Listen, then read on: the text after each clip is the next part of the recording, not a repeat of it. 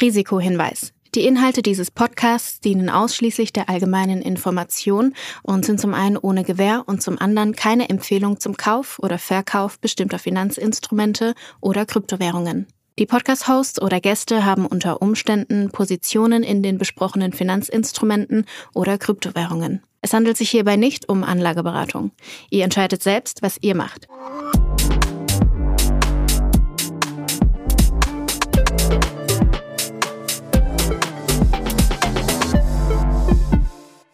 Es ist Folge 67 von Alles Coin, nichts muss. Julius, es ist schon wieder ein ganz verrückter Donnerstag. Wir nehmen mal wieder einen Donnerstag auf. Diesmal hat es tatsächlich nichts damit zu tun, dass ich morgen nicht kann oder du morgen nicht kannst, sondern wir haben äh, in dieser Folge ein ganz besonderes Schmanke, was auch vielleicht ein bisschen erklärt, wieso äh, die Folge etwas länger ist als unsere gewöhnlichen Folgen. Und zwar haben wir am Ende des, der, der Folge äh, ein Gespräch mit André Bajorath und Jochen Siegert ähm, von Payment and Banking, mit denen wir, die kommen so aus der traditionellen Finanzwelt, ne, ich hatte das auch so ein bisschen schon geschildert oder das werdet ihr dann in der Intro später auch nochmal hören, äh, wo wir manchmal so auch kritische LinkedIn-Nachrichten bekommen haben, wo wir gesagt haben, ey, lass einfach mal im Pod austauschen, lass mal gucken, wie unsere Welten zusammenpassen oder wo wir wirklich ganz komplett andere Ansichten haben. Wir haben über den digitalen Euro gesprochen, wir haben darüber gesprochen, ähm, was der SAP-Case für Krypto bedeutet oder Krypto für SAP bedeutet oder vielleicht generell für die Businesswelt und halt auch, ob Krypto überhaupt im Retail jemals ankommen wird und da signifikant unser Leben verändert.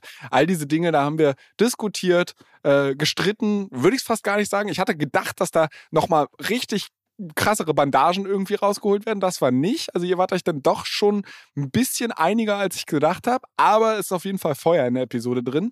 Doch die Vorrede würde ich äh, jetzt einfach an dieser Stelle mal beenden. Hört einfach dann später rein in das Gespräch mit Jochen und André. Aber Julius, bevor ich jetzt hier anfange, äh, noch weiter mich in meinem Monolog zu verlieren, wie geht's dir überhaupt? Sehr gut. Ich freue mich schon äh, sehr auf Paris nächste Woche. Ich hatte ja letzte Woche schon angekündigt, dass ich ähm, bei der ECC in Paris sein werde. Vermutlich wird es ähnlich heiß wie, wie diese Woche in, äh, in, in, in München heiß war. Ich bin, also ich bin wirklich äh, diese Woche weggeschmolzen oder am Wochenende besser gesagt schon.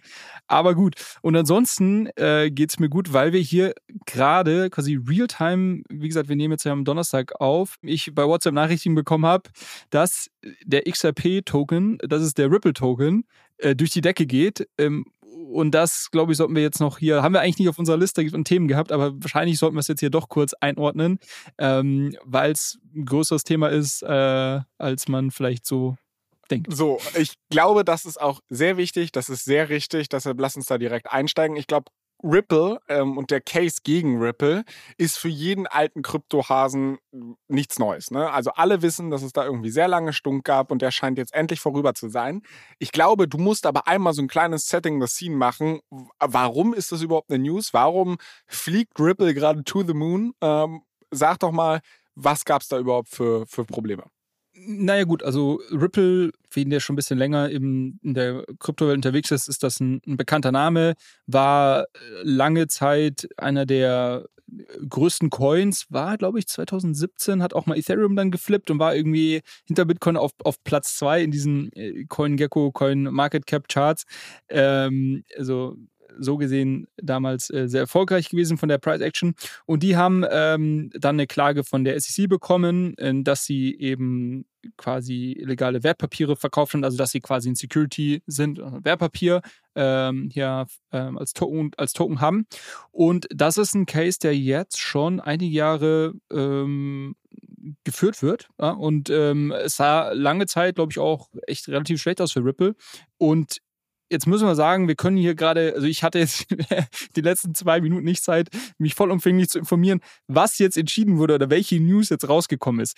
Die einzigen Nachrichten, die ich jetzt habe, ist irgendwie mehrere Nachrichten bei WhatsApp und ich habe gerade kurz mal über Twitter geschaut, dass Ripple scheinbar keine Security ist und der Token ist irgendwie 40 Prozent äh, von einer Minute auf die andere äh, hochgeschossen. Ähm, ich, ich weiß nicht, ob der Case äh, jetzt gewonnen wurde oder ob es nur quasi von dem Richter zum Beispiel eine Aussage gab, okay, äh, die, die jetzt ausgelegt wird, als sage ich mal, okay, wird, es wird höchstwahrscheinlich nicht als höchst eingestuft. Das können wir leider zu dem jetzigen Zeitpunkt noch nicht sagen. Äh, da müssten wir vielleicht später nochmal telefonieren äh, und dann lese ich mich kurz zwischenzeitlich ein. Aber scheinbar schaut es so aus, schaut es gut aus. So, so viel können wir schon mal sagen. Sonst, glaube ich, wird der, der Tokenpreis nicht so hoch gehen. Ähm, und das ist natürlich ganz interessant jetzt, weil wir haben hier in den letzten Wochen und Monaten nach meinem Geschmack viel zu oft darüber gesprochen, dass die, äh, die SEC irgendwelche Token und Unternehmen verklagt und das quasi ist gerade diesen äh, in den USA eine sehr schwierige Zeit ist für, für viele ähm, Unternehmer und Unternehmerinnen, die irgendwie im Kryptobereich was gestartet haben, weil es eben diese große Unsicherheit gibt. Äh, dahingehend, äh, launch jetzt hier ein Wertpapier oder eben nicht und, und ähm, was für Risiken ähm, habe ich damit, äh, hab, werde ich in Zukunft verklagt werden und so weiter. Und ganz, ganz viele Augen haben immer sich auf diesen Ripple-Case äh, gerichtet und haben gesagt, das, das ist die, die ganz, das ist der ganz, ganz entscheidende Case. Und der, je nachdem, wie der ausgeht, das wird auch der SEC dann natürlich eine, eine starke, ähm, eine starke Richtung geben, ob sie mehr solcher Cases in Zukunft äh, öffnen wollen wird oder nicht. Weil die werden sich natürlich auch nicht freiwillig die Finger 20 Mal verbrennen, sondern die, die, die, das ist ja in den USA gibt es auch diese starke Case Law, wo natürlich solche, solche Fälle auch wirklich dann einen langfristigen Einfluss auf andere Fälle haben. Und ähm, deshalb ist das schon unglaublich wichtig. Und wenn Ripple diesen Fall jetzt auch nur äh, ansatzweise gewinnt, so wie es gerade ausschaut, und äh, Ripple, der Ripple-Token nicht als Wertpapier eingestuft wird letztendlich, dann ist das ein sehr, sehr positives Signal dahingehend, was, welche Token Wertpapier sind, welche kein Wertpapier sind und so weiter. Ich will damit nicht sagen, dass es keine Tokens gibt, die irgendwie nach dem US-Gesetz irgendwie als Wertpapier eingestuft werden in Zukunft. Das gibt es mit Sicherheit und es gibt ja auch viele Tokens, die irgendwie einfach mm, gelauncht wurden und ähm, wo irgendwelche, irgendwelche Yields versprochen wurden, also irgendwelche Verzinsungen und sonst was, die wahrscheinlich sehr stark einem, einem Wertpapier ähneln. Aber die, das große Problem war ja quasi, sag ich mal, die die äh, ganzen Tokens von wirklich dezentralen Protokollen, die eben dem Gewissen gelauncht sind, dass sie kein Wertpapier sind. Und, ähm, und Ripple würde ich in diese Gruppe auch einordnen. Ähm, und die jetzt dann trotzdem diese Sorge hatten. Ne? Und deshalb ist das so wichtig. Und ja, wir werden es nächste Woche noch ausführlicher hoffentlich dann einordnen können, was genau passiert ist. Aber das jetzt vielleicht so ganz kurz als, als hier, wie heißt das bei der Tagesschau immer? Äh, äh, Brennpunkt? Ja, Brennpunkt. Tagesschau Brennpunkt. Das ist hier der alles Coin Brennpunkt. Ripple scheinbar, scheinbar keine Security. Viel mehr können wir jetzt noch nicht dazu sagen. Ähm, es scheint allerdings auch dazu zu führen, dass generell Investoren in dem Crypto-Space ein bisschen optimistischer werden. Wir haben auch darüber gesprochen, dass halt Coinbase und, und ähm, Binance ein bisschen Scheiße am Schuh haben in der Form, dass sie gerade verklagt werden und äh, da halt angeblich nicht registrierte Wertpapiere gelistet haben und so. Offensichtlich scheint die Ripple-Euphorie auch die Coinbase-Aktie zu treffen. Ich gucke hier gerade auf mein Dashboard. Äh, Coinbase Global, äh, zu dem Zeitpunkt, wir sprechen hier um 19.02 Uhr, ist es an einem Donnerstagabend. Die US-Börsen haben noch offen und Coinbase ist 10% im Plus. Also. Ja, klar. Das okay, also wow, also dann, dann, dann, dann, kriegst du jetzt keine News mehr von mir, weißt du? nee, nee, aber genauso stark, wir haben das ja gesehen. Also quasi, äh, Coinbase wird verklagt und die ganzen Kryptokurse fallen irgendwie 10, 15 Prozent. Das hat ja, das eine hat ja erstmal nicht direkt was mit dem anderen zu tun, aber so funktioniert dieser Markt einfach noch. Es ist sehr stark äh, korreliert. Genauso quasi positive Nachrichten treiben irgendwie. Ja, wo, aber, aber hier, hier ist es doch so, dass es wirklich einen Kausalzusammenhang gibt. Also in dem Augenblick, du hast gerade das Case Law in den USA angesprochen. Und ich glaube, um die Unterscheidung einmal zu machen, in Deutschland ist, haben wir eine Einzelrechtsprechung. Das bedeutet, wenn der eine verklagt wird für irgendwas und ein Case gewinnt, hat das für den nächsten Case überhaupt nichts zu bedeuten. Also der Richter wird sich natürlich daran orientieren, wie die vorangegangene Rechtsprechung erfolgt ist. Er kann aber eigentlich das Gesetz halt, ne, muss er auslegen und es ist nicht bindend, dass es vorher ein Case XYZ gab. In den USA, und ich bin kein Jurist, aber ist dieses Case Law, da wird Rechtsfortschreibung tatsächlich durch Gerichtsurteile getan. Und es bedeutet, ein Richter, der halt eine Entscheidung einmal trifft, bedeutet für den nächsten Richter, dass er d'accord quasi damit geben muss oder es muss, es muss halt andere Präzedenzfälle geben oder einen unterscheidenden Sachverhalt geben, dass er von dieser Entscheidung abweichen kann. Und äh, Coinbase und Ripple hängen in der Form zusammen, dass man sagt, na okay, alles, was jetzt bei die Richterbegründung gestützt hat und wenn jetzt der Case wirklich für Ripple gewonnen ist, könnte das halt auch bedeuten, dass viele andere Kryptowährungen, die halt gerade so ein bisschen im Brennpunkt stehen, äh, ebenso nicht als Kryptowährungen gewertet werden. Und dann gibt es ja auch einfach einen ökonomischen Effekt auf Coinbase, wo es auch zu Recht dann die Aktie hochgeht und nicht nur von wegen, oh, jetzt sind wir alle happy, Krypto ist toll. Das stimmt, da hast du recht. Da gibt es einen kausalen Zusammenhang. Bei vielen anderen Kryptotokens, die jetzt aber gerade, also wenn du auf irgendwie jetzt CoinGecko oder so schaust, ist es gerade natürlich alles grün. Da, da gibt es dann teilweise weniger kausale Zusammenhänge. Das ist dann eher das, was ich meinte, das ist quasi diese Korrelation, die quasi nach oben und unten in, in beide Richtungen wirkt. Okay, dann äh, sind wir da ja auf der ja, on the same page, wie man so schön sagt. Dann lass uns direkt zum nächsten Thema übergehen, weil ich habe so ein bisschen das Problem, dass wir in dem Gespräch, was wir mit Jochen und André auch hatten, äh, maßlos überzogen hatten. Wir hatten uns eigentlich über vorgestellt, so ja, wir reden 30 Minuten, dann war das Gespräch irgendwie sehr, sehr witzig, sehr cool und dann haben wir auf einmal eine Stunde gequatscht. Deshalb müssen wir jetzt quasi unseren Teil ein bisschen im Schnelldurchlauf machen. Was hast du noch diese Woche für mich mitgebracht? Was muss ich unbedingt wissen? Äh, lege los mit deinem Allescoin-Brennpunkt. Der Brennpunkt ist jetzt vorbei. ähm, ich, ich wollte dich fragen, für was, was deiner Meinung nach äh, die Abkürzung SaaS steht. S-A-A-S. Software as a Service. Okay, ich stelle dir jetzt was vor, ein Unternehmen, ähm, die, die das Ganze ein bisschen neu definiert haben. Äh, die haben quasi jetzt ein Produkt gelauncht, ähm, was, äh, was für viel, von vielen auch als SaaS eingestuft wird. Allerdings steht dieser SaaS hier für Snitching as a Service. äh, Snitching, äh, Snitching für alle, die äh, genau, quasi verpfeifen, verraten. Ähm, und zwar geht es um Arkham. Ähm, Arkham Intelligence ist ähm, so eine Plattform, die sich sehr viele On-Chain-Daten aggregieren und die man nutzen kann, um Recherche zu betreiben. Äh, wir haben hier schon mal über Nansen gesprochen. Wir haben, glaube ich, schon mal über Token Terminal hier gesprochen. Wir haben schon mal über Masari gesprochen. Es gibt einige Anbieter in dem Bereich, die letztendlich so ja, Data Intelligence Plattformen für äh, On-Chain-Daten bereitstellen. Arkham ist auch so eine. Ähm, und eines der, der ihrer Kernfeatures ist letztendlich, dass man ähm, gewisse Wallets auch labeln kann. Also dass du gewissen äh, Wallets irgendwie Namen geben kannst, ähm, wenn du denn meinst, dass du weißt, welche Entity oder welche Person sich hinter einer Wallet verbirgt. Und ähm, das kann sehr hilfreich sein, wenn man Recherche macht, wenn man zum Beispiel schauen möchte, okay, ich habe jetzt hier irgendeinen, weiß nicht, irgendeinen großen VC, sagen wir mal Andreessen Horowitz, ich weiß jetzt äh, fünf Wallets, wo ich mir relativ sicher bin, die gehören denen. Das ist natürlich cool, weil dann kann ich die irgendwie taggen und kann dann in meiner Analysen einfach schauen, okay, was macht denn ASICS gerade? Verkaufen die gerade irgendwie ihre Tokens oder irgendwie kaufen die sich irgendwelche neuen, bauen die sich neue Positionen auf und so weiter. Ähm, da glaube ich sehr hilfreich. Problematisch wird es natürlich dann, ähm, wenn dieses Feature dazu genutzt wird, ähm, Leute zu de-anonymisieren. Ähm, das kann problematisch sein, es kann auch manchmal hilfreich sein. Wir haben oft darüber gesprochen, dass es quasi ja sehr viele Scammer in der Kryptowelt auch gibt, die irgendwie äh, NFTs klauen, Tokens klauen und so weiter. Ähm, und da hilft es natürlich, wenn man irgendwie die Wallets beobachtet und am Ende des Tages durch gute Datenanalyse, whatever, ähm, auch dann das so weit vorantreibt, dass man irgendwie sagt, okay, ich glaube, das ist vielleicht sogar so die, die Person und diesen Research dann irgendwie an Behörden übergeben kann und die können dann ähm, da quasi übernehmen. Wir haben hier über Zack XBT gesprochen. Ähm, Den Sherlock Holmes der Kryptowelt. Sherlock Holmes der Kryptowelt, genau, der das Ganze ja immer so ein bisschen for free gemacht hat. Äh, der irgendwie, witzige Side-Story muss ich noch erwähnen, der jetzt von irgendeinem so NFTs Scammer äh, oder der so ein bisschen shady in der NFT-Welt unterwegs war, der hat ihn verklagt in den USA ähm, und hat äh, somit auch dazu geführt, dass sein Name, quasi sein, sein ähm, äh, wirklicher Name, veröffentlicht wurde. Und er hat das quasi äh, publik gemacht auf Twitter und hat gesagt: Okay, Leute, guck mal, ich habe hier für euch jetzt jahrelang Detektiv gespielt und jetzt kommt hier so einer, der viel mehr Geld hat als ich und verklagt mich hier aufs Übelste. Könnt ihr mir helfen? Und er hat irgendwie innerhalb von, ich glaube, einer Woche ich weiß nicht, knapp 10 Millionen Dollar oder sowas. Krass. Also, also, Millionen an Funds geraced. Quasi einfach Leute, die gesagt haben: Hier, guck mal, du bist korrekt, du hast ja irgendwie uns so viel äh, geholfen für die letzten Jahre, ich will was zurückgeben. Ähm, und dann hat, und diese Wallet ist natürlich öffentlich, also auf Ethereum, und man konnte es quasi tracken, wie viel Geld ihm geschickt wurde.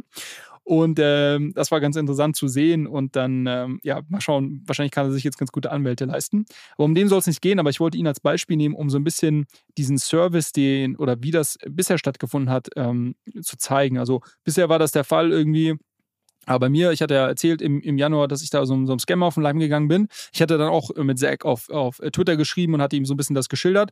Aber letztendlich. Hast du auch gespendet? Äh, ich habe auch gespendet, ja. Oh. Ähm, letztendlich ähm, konnte ich, also obwohl er mir da nicht geholfen hat. ähm, und, und ich konnte es nicht wirklich beeinflussen. Und was ich ja hätte machen können, ich hätte ja sagen können: hier, guck mal, diese Wallet hat mich hier abgezogen. Ich, mir ist das irgendwie so ein bisschen wie bei der Wohnungssuche. Mir ist das jetzt irgendwie hier, weiß ich, x Euro wert, äh, wenn mir jemand eine Wohnung vermittelt. In dem Fall wäre es mir einige Euros wert gewesen oder Stablecoins, wie auch immer, wenn mir jemand geholfen hätte, diese Wallet zu tracken und vielleicht, ähm, ja, dass ich, dass ich das irgendwie nachvollziehen kann. Und diesen Service bietet Arkham ähm, jetzt als Plattform an. Und das ist quasi das, was viele, die das äh, quasi die, die Gefahr hier sehen, als Snitching as a Service ähm, äh, beschreiben.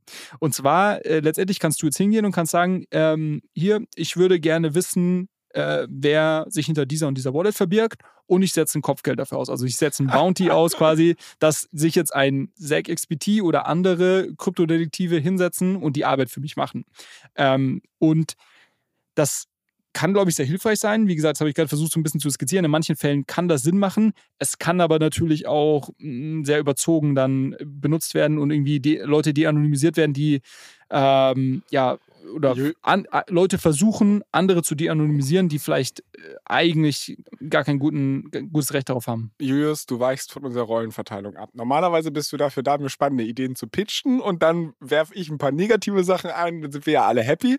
Und jetzt kommt hier von dir so eine ganz, äh, ganzheitliche Darstellung. Ähm, erstmal vielen Dank dafür, dass du mir diese kritische Rückfrage erübrigt hast.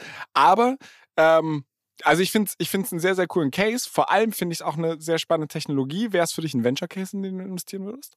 Mm, ja, also Arkham ist auf jeden Fall Venture finanziert, soweit ich weiß.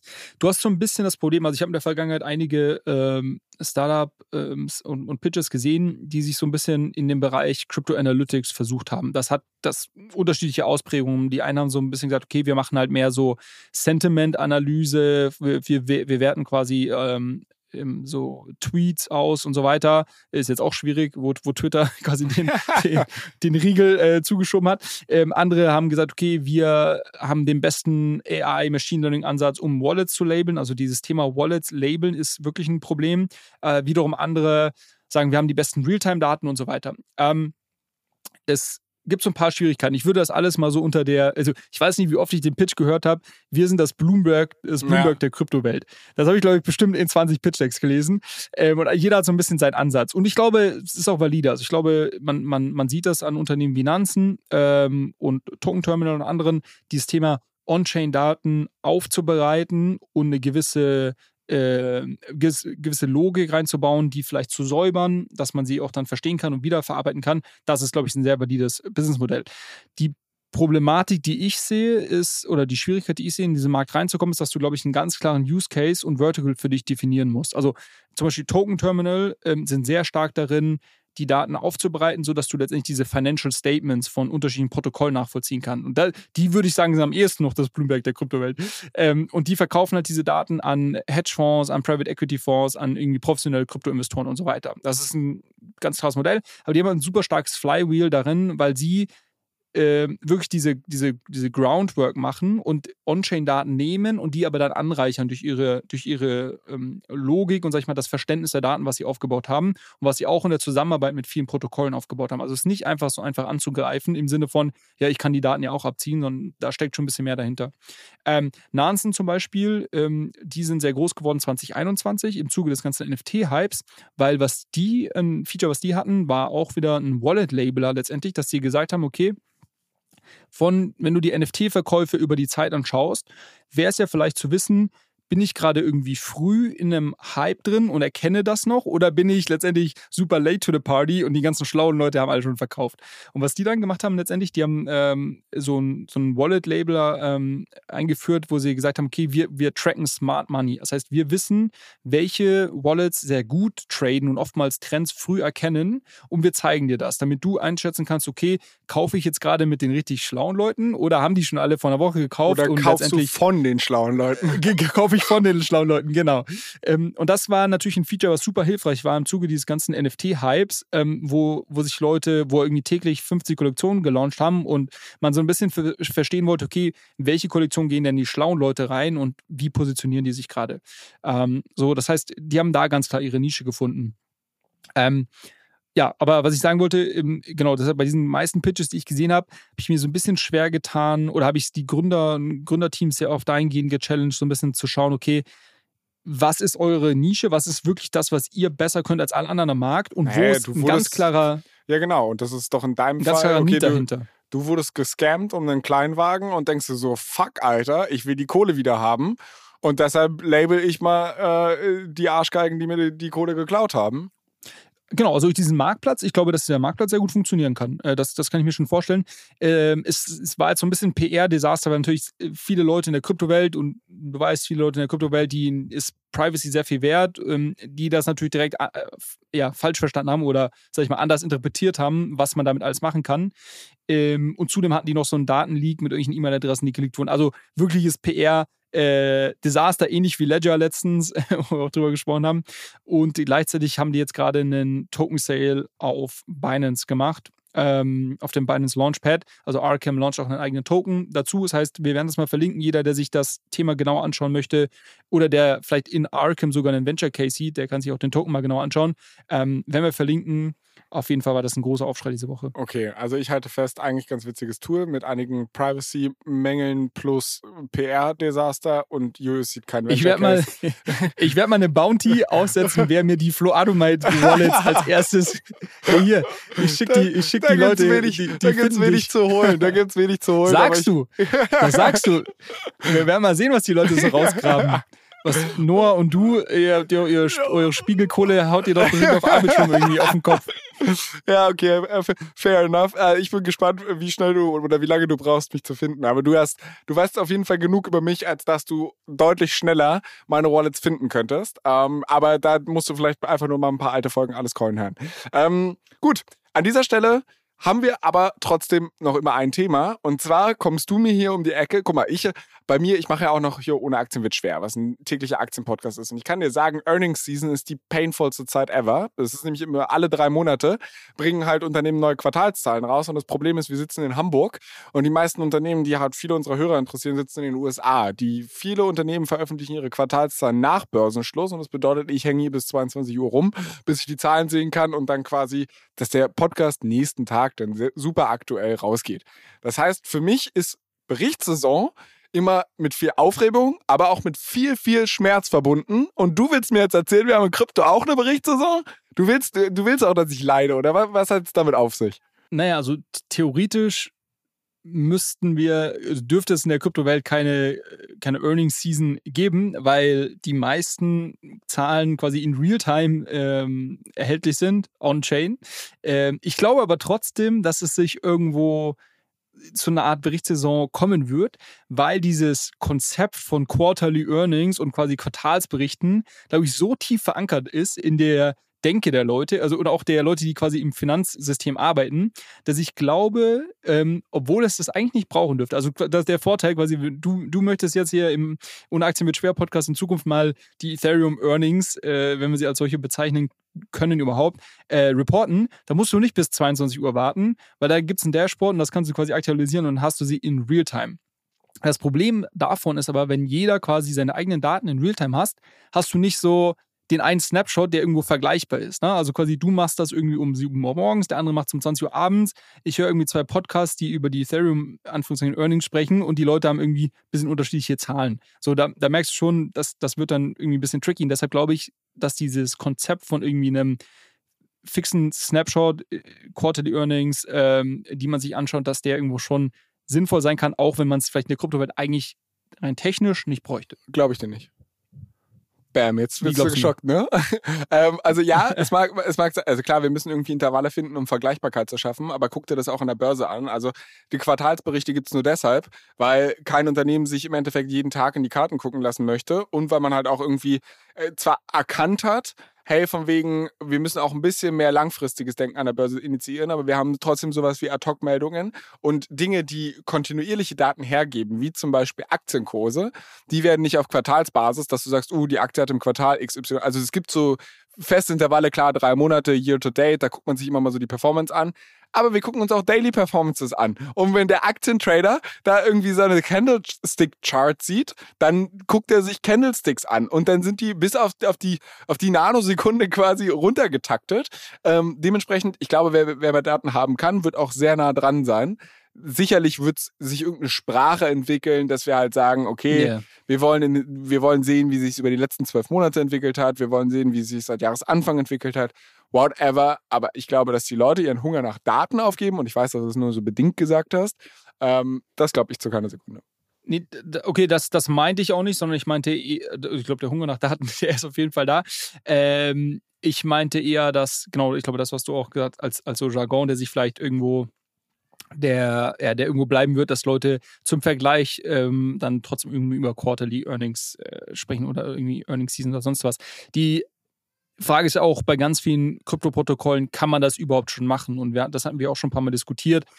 Sind wir überhaupt schon an dem Punkt, wo du wirklich irgendwo eine Datenbasis hast, eine Grundlage hast, die du sinnvoll äh, interpretieren kannst im Sinne von, okay, was das, was das Geschäftsmodell von so einem Protokoll äh, mit der Umsatz, aber auch der Kostenseite und gerade bei der Kostenseite ist es oftmals tricky, weil die nicht wirklich offengelegt werden und so weiter. Ähm, von daher, es gibt gar nicht so viele Protokolle, wo man das, glaube ich, sinnvoll heute schon machen kann.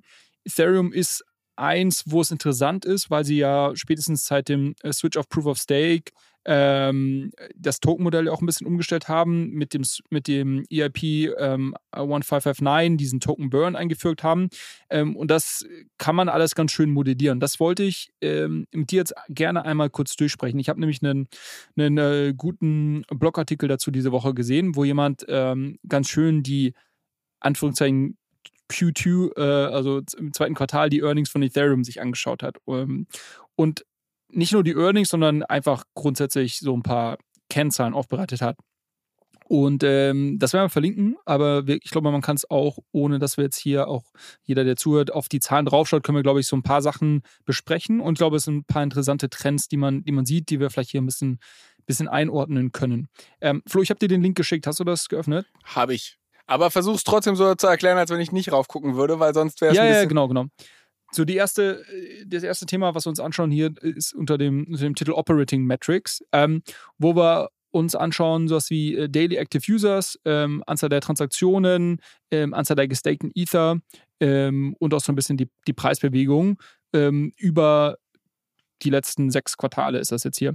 Was, was ganz interessant ist, äh, oder was ich finde, was interessant ist zu sehen, ist, ist zum Beispiel die Anzahl der, der Daily Active Users. Das finde ich mir jetzt ein, hier ein Q1 2022, ähm, was immer noch, wenn man sich zurückerinnert, immer noch relativ starker Krypto-Bullmarkt. Das war noch vor dem Terra Luna Crash und so weiter. Also da war schon auf jeden Fall noch ein bisschen Musik im Markt drin. Ähm, wenn ich mir die mit den jetzigen vergleiche vom zweiten Quartal 23, dann vergleichen wir hier 390.000 Daily Active Users ähm, im Durchschnitt im Q1 22 mit 340.000 ähm, Daily Active Users ähm, im Q2 23. Das ist weniger, aber es ist jetzt nicht so 90 Prozent weniger, was man meinen könnte, wenn man vielleicht nur die gewisse Tokenpreise sich anschaut. Ähm, also ich habe das eher als positiv interpretiert. Äh, wie siehst du das? Und, und äh, vielleicht noch ein, sorry, bevor du, ein Punkt noch, und es gibt ja zusätzlich jetzt noch die ganzen Layer, Layer 2s, ähm, wo man ja sagen könnte, okay, vielleicht wandern User auch ab. Äh, was ich zwar nicht, nicht glaube, äh, komme ich gleich noch zu, aber ähm, theoretisch könnte man es auch damit argumentieren. Haken dran, also ist ein Trend, den du bei einer Aktie zum Beispiel nicht sehen willst, dass du sagst, so Social Network mäßig, oh ja geil, Instagram hat nur 10% der Nutzer verloren. Ähm, das, das willst du halt nicht sehen und ich, hier konkret sind es ja sogar fast 15%. Ähm, das, das, warte mal, oh Gott, Public Math sollte man lieber lassen. Domi, du rechnest nochmal nach und schneidest zur Not raus, falls, falls das jetzt kompletter Mist war. Ähm, aber äh, ja, ist ein Rückgang, hätte ich schlimmer erwartet und in so einer volatilen Zeit, coole Nummer, ist trotzdem nicht cool, weil Rückgang. Aber besser als äh, erwartet. Äh, das, so funktionieren ja auch Earnings. Also so funktioniert ja, du hast bei einer Börse genau. und du auch ein Unternehmen, was im Endeffekt im, auf dem absteigenden Ast ist, kann an einem Tag 40 Prozent nach oben schnellen, wenn rauskommt, dass sie im letzten Quartal nicht eine Milliarde, sondern nur 500 Millionen verloren haben. Richtig. Und, so, so würde ich die, das ja auch ähm, einordnen, quasi tiefster Kryptowinter, Schlagzeilen von Bild und Co. eher Krypto ist tot ähm, und du siehst irgendwie, okay, die, äh, die Userzahlen sind eher leicht rückläufig als jetzt irgendwo eine Katastrophe. Ähm, weiteres Thema, was wir jetzt vielleicht nicht im Detail besprechen müssen, weil wir es, weil erst in unserer Prediction-Folge letzte Woche äh, besprochen haben, ist das ganze Thema mit ETH, äh, ETH Staking, ähm, also Anzahl der ETH, die gestaked sind ähm, und, und das Wachstum da, da, dahinter. Ähm, Hat sich verdoppelt in dem Zeitraum. Genau, genau, hat sich, hat sich verdoppelt. Ist, glaube ich, man sieht hier nochmal sehr schön äh, auch das Wachstum, was, wir, was ich ja letzte Woche auch so ein bisschen besprochen habe und wo wir auch so ein bisschen dazu gesprochen haben, warum das ähm, der Fall ist. Ähm, was auch noch interessant ist, ist das Thema TVL. Total Value Locked. Total Value Locked, also ein bisschen wie viel, äh, ja, welches, äh, welche Menge an Assets sind quasi auf der Blockchain irgendwo geparkt in unterschiedlichen Protokollen. Da ist muss man ganz schön knackig runtergegangen. Ja, genau, ist knackig runtergegangen. Liegt natürlich auch daran, dass, die, ähm, dass das ja in Krypto hinterlegt ist. Also die meisten Leute äh, packen ja dann ihre ETH oder ihre, was weiß ich, ihre ähm, DeFi-Coins irgendwo auf den Protokollen. Ähm, das ist ja nicht alles in Stablecoins. Wenn es quasi nur in Stablecoins wäre, ähm, wäre es, glaube ich, nicht so stark runtergegangen, nicht ganz so stark runtergegangen, dadurch, dass es auch noch in Kryptos quasi ähm, hinterlegt ist. Ähm, hast du natürlich doppelt diesen Effekt drin, dass zum einen die Leute ihre Assets rausziehen und natürlich auch die Kryptokurse runtergegangen sind und sich das natürlich doppelt hart dann auf das TVL auswirkt. Wir sehen jetzt hier ähm, year on year TVL 40% runter auf Ethereum. Ja, also mhm. das ist schon richtig, das ist schon richtig saftig. Ähm, aber ja, hätte ich hätte ich jetzt auch nicht anders erwartet. TVL ist auch eine schwierige Metrik, hatten wir ja auch schon ein paar Mal besprochen. Weil, das ist, weil sie ja jetzt auch nicht dein Narrativ stützt. Da würde ich auch. Nein, nein, aber du hast, was für mein Narrativ? Ich präsentiere hier dir ganz neutral die Zahlen. nee, aber es ist, ist fair. Haben wir, haben wir auch schon ein paar Mal drüber gesprochen. Gibt definitiv Kritikpunkte, genau. dann können wir, können wir auch im Detail nochmal machen. genau. Ähm, wenn du jetzt ein bisschen, bisschen runter scrollst, eigentlich wollten wir über Earnings sprechen und das waren ja jetzt noch nicht wirklich Earnings, ähm, dann gibt es ja auch noch das Ethereum Income Statement. Und ich glaube, das ist ganz interessant ähm, und das könnten wir vielleicht einmal kurz aufschlüsseln, wie sich das, aus, aus was sich das zusammen, ähm, zusammenstellt.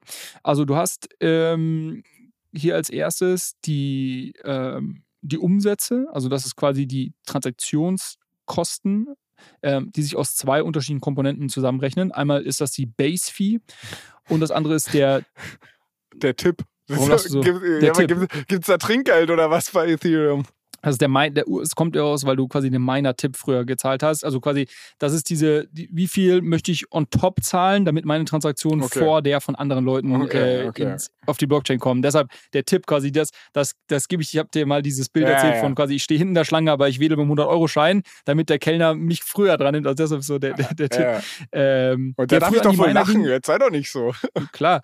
Und mittlerweile geht der an die, an die Staker, ähm, wird das ausgeschüttet. Ähm, und da siehst du, äh, also genau, bevor wir auf die Zahlen kommen, lass es erstmal so kurz besprechen. Also du hast quasi die Gesamtumsatz im Sinne von Fees, die erhoben werden, ähm, äh, setzen sich zusammen aus der Base Fee, ähm, und dem Tipp. Die Base Fee muss man wissen, ähm, das ist auch dynamisch. Ähm, die verändert sich, also die kann auch hoch und runter gehen, je nachdem, wie stark die Nachfrage im Netz ist. Ähm, da, das wird mit so einem gewissen Time Delay wird das, wird das berechnet. Ähm, das heißt, wenn man zum Beispiel jetzt sieht, okay, plötzlich super viel äh, Transaktionsvolumen, irgendwie viele Leute wollen wollen Transaktionen reinbekommen, dann, dann nimmt diese Base Fee auch an, äh, steigt die an und wenn das dann irgendwann zurückgeht, dann, dann geht die auch wieder ein bisschen runter. Das heißt, das ist auch eine gute Proxy dafür, okay, wie viel Nachfrage ist auf diesem Netzwerk. Deshalb ist das schon relevant als Metrik. Ähm, genau, das ist quasi die Umsatzseite. Ähm, dann hast du ähm, das, was du an die Miner zahlst. Ähm, das sind quasi. Validatoren. Sorry, Validatoren, ja. Äh, Ach, guck mal. äh, meiner meiner gibt es ja nicht mehr.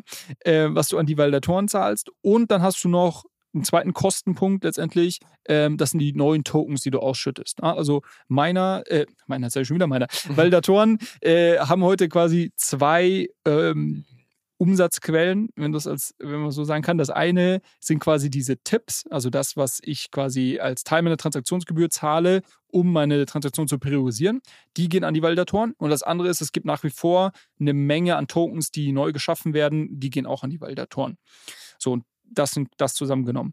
Ähm, was jetzt was ganz interessant ist, wir haben ja hier oft schon drüber gesprochen, von Ethereum als quasi Deflationary Asset. Äh, wenn du dir jetzt diese Rechnung anschaust, also du hast die Gesamtzahl der Fees und dann hast du aber auch ähm, die neuen Tokens, die geschaffen werden. Wenn jetzt die, die Base-Fee, äh, die erhoben wird, die wird nämlich verbrannt. Ja? Ähm, also diese Tokens werden verbrannt. Äh, und wenn das größer ist quasi als die neuen Tokens, die du issuest, dann hast du quasi eine Net ähm, Deflationary ähm, Asset und das, das ist ja bei, bei Ethereum aktuell auch der Fall. So, jetzt lass uns mal auf die, auf die Zahlen kurz, kurz drauf schauen. Ähm, erstmal vielleicht Relation Base Fee zu Tipp. Das ist ganz interessant. Ähm, Base Fee ist ungefähr ein Fünffaches ähm, von, dem, von, dem, von dem Tipp, ähm, der an die Validatoren geht. Äh, und ähm, somit ist, ist das natürlich für jeden, der irgendwie ETH hält und vor allem ETH staked, sehr relevant, weil das ja quasi der Base Fee, wie gesagt, die Komponente der Tokens ist, die verbrannt wird, die quasi aus dem ähm, Circulating Supply rausgenommen wird. Ähm, Vergleich ist, der oftmals gezogen wird, quasi Aktienrückkauf, wenn man, wenn man irgendwie das aus der Finanzwelt, traditionellen Finanzwelt ver vergleichen möchte, ähm, was ja eine Einzelaktie, die ich halte, zugutekommt, weil es quasi ähm, ja, weniger Aktien in Umlauf geht. Deshalb sollte die, die ich halte, dann entsprechend mehr wert sein. Ähm, und du siehst auch, dass der Tipp ein durchlaufender Posten ist. Also wir haben hier im Q2 23 äh, knapp 72.000 ETH, die als Tipp bezahlt wurden. Und das entspricht genau, also sind 71.669 und das entspricht genau der Menge an Fees, die an Validatoren ausgezahlt wurden. Ja, und, und deshalb siehst du jetzt auch, warum es sich, warum es sich lohnt oder warum es wichtig ist zu staken, weil, äh, sag ich mal, diese, diese Fees natürlich an die ganzen Validatoren ähm, entsprechend ausgezahlt werden. Und man sieht jetzt erstmal 72.000 ETH in einem Quartal, das ist schon nicht ohne. Äh, und man, man, kann sich immer so ein bisschen runterrechnen, okay, da, da bleibt dann schon was hängen. Hinzu kommen ähm, noch eben die, die neuen Tokens, die geschaffen wurden. Äh, und das sind hier 154.000 ETH im Q2 ähm, in Summe, ähm, und das ist auch ganz interessant, wenn du hier mal ein bisschen ein paar Quartale zurückschaust, als es eben noch nicht den Merge gab, also als wir noch in der Mining-Welt waren, zum Beispiel hier Q1 22, da wurden 1,4 Millionen ETH im Quartal neu geschaffen. Äh, das heißt, es sind jetzt halt knapp 90 Prozent weniger. Und diese 90 Prozent, die hatten wir schon auch hier auch ein paar Mal erwähnt, wer sich zurückerinnert, bevor es den Merge gab. Da hatte ich hier das Thema angesprochen, dass quasi die, die Net Issuance von ETH sich um 90 Prozent war so die Prediction verringern wird. Und das sieht man jetzt hier auch ganz schön in den Zahlen. Also, wie gesagt, davor hatten wir irgendwie 1,3 Millionen ETH äh, roundabout im Quartal, die neu geschaffen wurden. Jetzt sind wir irgendwie bei 150.000. Ähm, ist schon ein bisschen weniger. Ähm, was auch natürlich wieder, wieder gut ist, weil du natürlich. Ja, hier äh, in Fahrt kommt. Das ist ja. Äh, ich habe noch niemanden so begeistert über Zahlen referieren sehen. Ja, können wir, können wir gerne öfters machen. Wie gesagt, wir können hier Quarterly, Quarterly Earnings Season machen. Ähm, dann bereite ich das immer vor. Ähm, was natürlich äh, interessant ist, weil natürlich ähm, neue Tokens, die geschaffen werden und vor allem, wenn ich die an meiner auszahle, einen Verkaufsdruck irgendwie am Markt darstellen. Jetzt habe ich viel, viel weniger Tokens, die geschaffen werden und die, die ich auszahle, zahle ich an Validatoren, die eher langfristig incentiviert sind. Ähm, und ähm, ja, ich glaube, das ist sehr positiv. Ähm, was man auch sieht, ist, dass unterm Strich was hängen bleibt. Ähm, das sind quasi das Net Income, das sind quasi 227.000 ETH. Ähm, und also müssen wir ganz kurz schauen. Genau. Ähm, und somit, äh, das ist quasi genau der Net Token Chain, entspricht minus 0,8 Prozent. Ähm, der, also wenn wir uns anschauen, wie viele Tokens gab es vor diesem Quartal, wie viele Tokens ETH-Tokens gab es nach diesem Quartal, ist das um minus 0,8 Prozent runtergegangen. Und deshalb spricht man gerade davon, dass ETH quasi deflationary ist, also ein deflationärer ähm, Asset. Ähm, und warum ich diesen Wert so spannend finde, wir befinden uns wirklich eher in einem Bärenmarkt. Also es gibt, wenn du so ein paar andere Metriken dir anschaust, irgendwie die Gesamtzahl an, äh, ähm, an irgendwie äh, Gas-Fees, die bezahlt wurden, das ist in einem, in einem Bullenmarkt viel, viel, viel, viel größer. Also es ist ja aktuell nicht viel Usage. Das sind irgendwo die, die Krypto-Leute, die aktiv sind, aber es ist ja jetzt nicht so, wenn du irgendwie äh, dich mit, äh, weiß ich nicht, äh, beim Klassentreffen bist, dass irgendwie jeder sagt, oh, Krypto und hier, guck mal und musste, musste mal machen. Das ist ja aktuell nicht der Fall. Ähm, und deshalb ist es ganz spannend zu sehen, wie werden sich diese Zahlen erst entwickeln, wenn wir in den Bullenmarkt kommen. Also ich möchte hier so ein bisschen äh, Lust auf mehr machen machen. äh, die Zahlen schauen jetzt schon gut aus und wir sind im tiefsten Kryptowinter. Ähm, ja, das wollte ich dir mal kurz hier zeigen. Was hältst du davon? Ist das für dich überhaupt ein richtiges Income Statement? Äh, würdest du sagen, naja, das also, ist ein sinnvolle, sinnvolles äh, Earnings, die man hier durchspricht, oder ist das nur so von den Crypto Bros schön geredet? Also, Nummer eins, ich, wie gesagt, bin total begeistert, in welcher Inbrunst du hier äh, referiert hast. Du solltest vielleicht darüber überlegen, so, so, so Investor Relations Arbeit mehr zu machen und dann halt irgendwie, da kannst du von irgendeinem Unternehmen, was beschissene Quartalszahlen hat, kannst du die toll verkaufen und dann wird da eine super Sache draus. Ich weiß, diese Zahlen sind nicht beschissen, aber es ist trotzdem, trotzdem cool, wie du, wie du die ganze Nummer eingeordnet hast. Ich finde es eine interessante Art und Weise, über eine Blockchain nachzudenken und wenn man, wenn man halt suggeriert, dass es ein Income Statement gibt, dann gibt es quasi auch vielleicht eine Bewertungsmethode, klassische DCF-Modelle oder whatever, die du anwenden kannst. Und wir haben ja auch mal dieses Experiment hier in einer der Folgen vorgenommen. Ähm, ist es tatsächlich mit einem Income Statement vergleichbar? Hm, da muss ich ehrlicherweise ein bisschen mehr auch drüber nachdenken, weil du hast jetzt sehr schnell diese ganzen Dinge runtergerattert und da vielleicht auch für alle Hörer, die jetzt ausgestiegen sind, ich bin auf eurer Seite.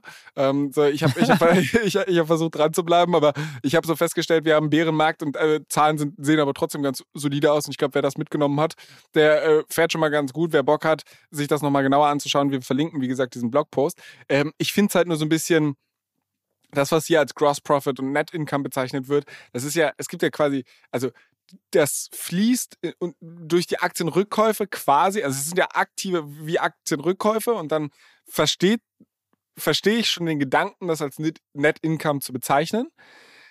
Es ist nur in der Form halt kein Net Income, weil ein Unternehmen könnte zum Beispiel auch Net Income benutzen, um ins Growth zu investieren oder whatever. Und du hast, also die, die, die nur, der Teufel liegt im Detail, sagen wir es so. Ich glaube, als ja. Annäherung finde ich es eine coole Nummer. Ähm, es gibt mir auch nochmal einen ganz anderen Blick, um auf solchen Ökosystemen raufzuschauen und vielleicht auch eine Vergleichbarkeit zwischen den Ökosystemen zu schaffen. Ähm, aber genau wie auch in der echten Finanzwelt oder in der traditionellen Finanzwelt, wo du Income Statements hast, sie versuchen, sie, sie geben dir halt nur eine Idee davon, was unter der Haube wirklich passiert. Und auch so eine Zahl in einem ganz normalen Income Statement erfordert eine Interpretation. Ich glaube, die Arbeit hast du jetzt gerade sehr gut übernommen. Deshalb, Fazit, coole Sache, äh, mit Abstrichen. Mit Abstrichen. Ich glaube, das ist, ich glaube, das ist absolut fair. Ich glaube, was, was man sieht, äh, also was man hier sieht, ist, dass quasi diese, diese ganzen Reporting, also wie diese ganzen Income Statements ja in bei herkömmlichen Unternehmen aufgebaut sind, das ist ja auch nicht irgendwie random, sondern das ist ja mit der Art und Weise, wie die ihre Zahlen äh, reporten ähm, und das ja auch müssen, äh, ist ja sehr stark daran angelehnt. Und das hat sich auch über die Jahre so entwickelt und verändert sich ja zum Teil auch dann immer mal wieder. Und ich glaube, diese Standardisierung gibt es halt im Kryptobereich noch nicht. Deshalb, was macht man? Man versucht es halt irgendwo an die Terminologie, die bereits besteht, irgendwo anzulehnen. Aber ich bin da voll bei dir. Es ist sicherlich nicht eins zu eins vergleichbar. Ähm, aber ich finde es ich trotzdem auch immer wieder interessant, äh, auch für einen selber so als, als ähm, ja, aber ich glaube, man, man, man ähm, hat noch mal, entwickelt nochmal einen anderen Blick auf, auf, auf die Themen, wenn man die, die Zahlen so sieht und auch so über ein paar Quartale so ein bisschen vergleichen kann und dann auch hinterfragt, okay, warum ist das eine jetzt vielleicht hoch oder runter gegangen, was für Treiber gibt es dahinter und wie kann sich das vielleicht irgendwie in Zukunft ähm, entwickeln. Ähm, ich glaube, hier finde ich es jetzt gerade sehr spannend, weil du bei manchen Zahlen eben sehr schön bei Ethereum diesen äh, Switch von Proof of Work zu Proof of Stake siehst und ein bisschen das, was quasi diskutiert wurde, äh, Anführungszeichen versprochen wurde vor dem Merge, ähm, sich jetzt eben auch sehr schön einfach in den nackten Zahlen widerspiegelt. Ähm, genau, deshalb ist das, glaube ich, cool. Aber sagt, gebt uns auch gerne Bescheid, wenn ihr sowas interessant findet, wenn ihr sagt, hey, finde ich interessant, aber ein bisschen langsamer oder mit mehr äh, Erklärung dazu. Ähm, oder ihr sagt, okay, finde ich interessant, aber gerne mal für ein anderes Ökosystem, dann können wir das entsprechend aufbereiten. Dann ähm, hat Flo in Zukunft nicht nur die Earnings Seasons bei weil ohne Aktien wird schwer, sondern auch noch in der Kryptowelt. Toll, ich freue mich. Naja, aber hier ist es ja so, dass äh, da viel der Arbeit bei dir hängen bleibt. Also dementsprechend, ich stehe dann einfach daneben, nicke irgendwie schön, lächle und tue so, als wenn ich es verstehe. Und ähm, dann haben wir dann einen Kompromiss für alle Seiten. Julius, äh, es war mir ein Fest. Wir sind noch nicht am Ende. Ich hatte das am Anfang schon angekündigt. Wir haben jetzt noch ein wundervolles Gespräch eigentlich vor uns. Wir, nur für die Chronologie, für die Leute, ich habe schon angeteasert, worüber wir reden werden. Wir haben das Gespräch gerade vor unserer Zweieraufnahme hier aufgenommen. Deshalb kann ich wirklich guten Gewissens garantieren, es ist eine sehr, sehr spaßige, unterhaltsame Unterhaltung gewesen. Ähm, und ich glaube, ich spare mir alle Vorrede, weil äh, die Jungs werden sich nochmal selbst vorstellen und so weiter. Deshalb viel Spaß mit unserem Gespräch und Julius, wir hören uns auf der anderen Seite wieder. So wie bereits am Anfang der Folge angekündigt, haben wir ein besonderes Schmankerl, auf das ich hier viele, viele Wochen gewartet habe. Und zwar machen wir so eine Art Double Feature mit den Jungs von Payment and Banking. Konkret ist der Jochen Siegert und André Bajorath. Ähm, vielleicht einmal so als kleiner Abriss, wie kam es überhaupt zu dem, zu der Nummer, dass wir jetzt hier irgendwie uns gemeinsam hingesetzt haben und gesagt haben, lass mal 30 Minuten über Krypto und so weiter reden.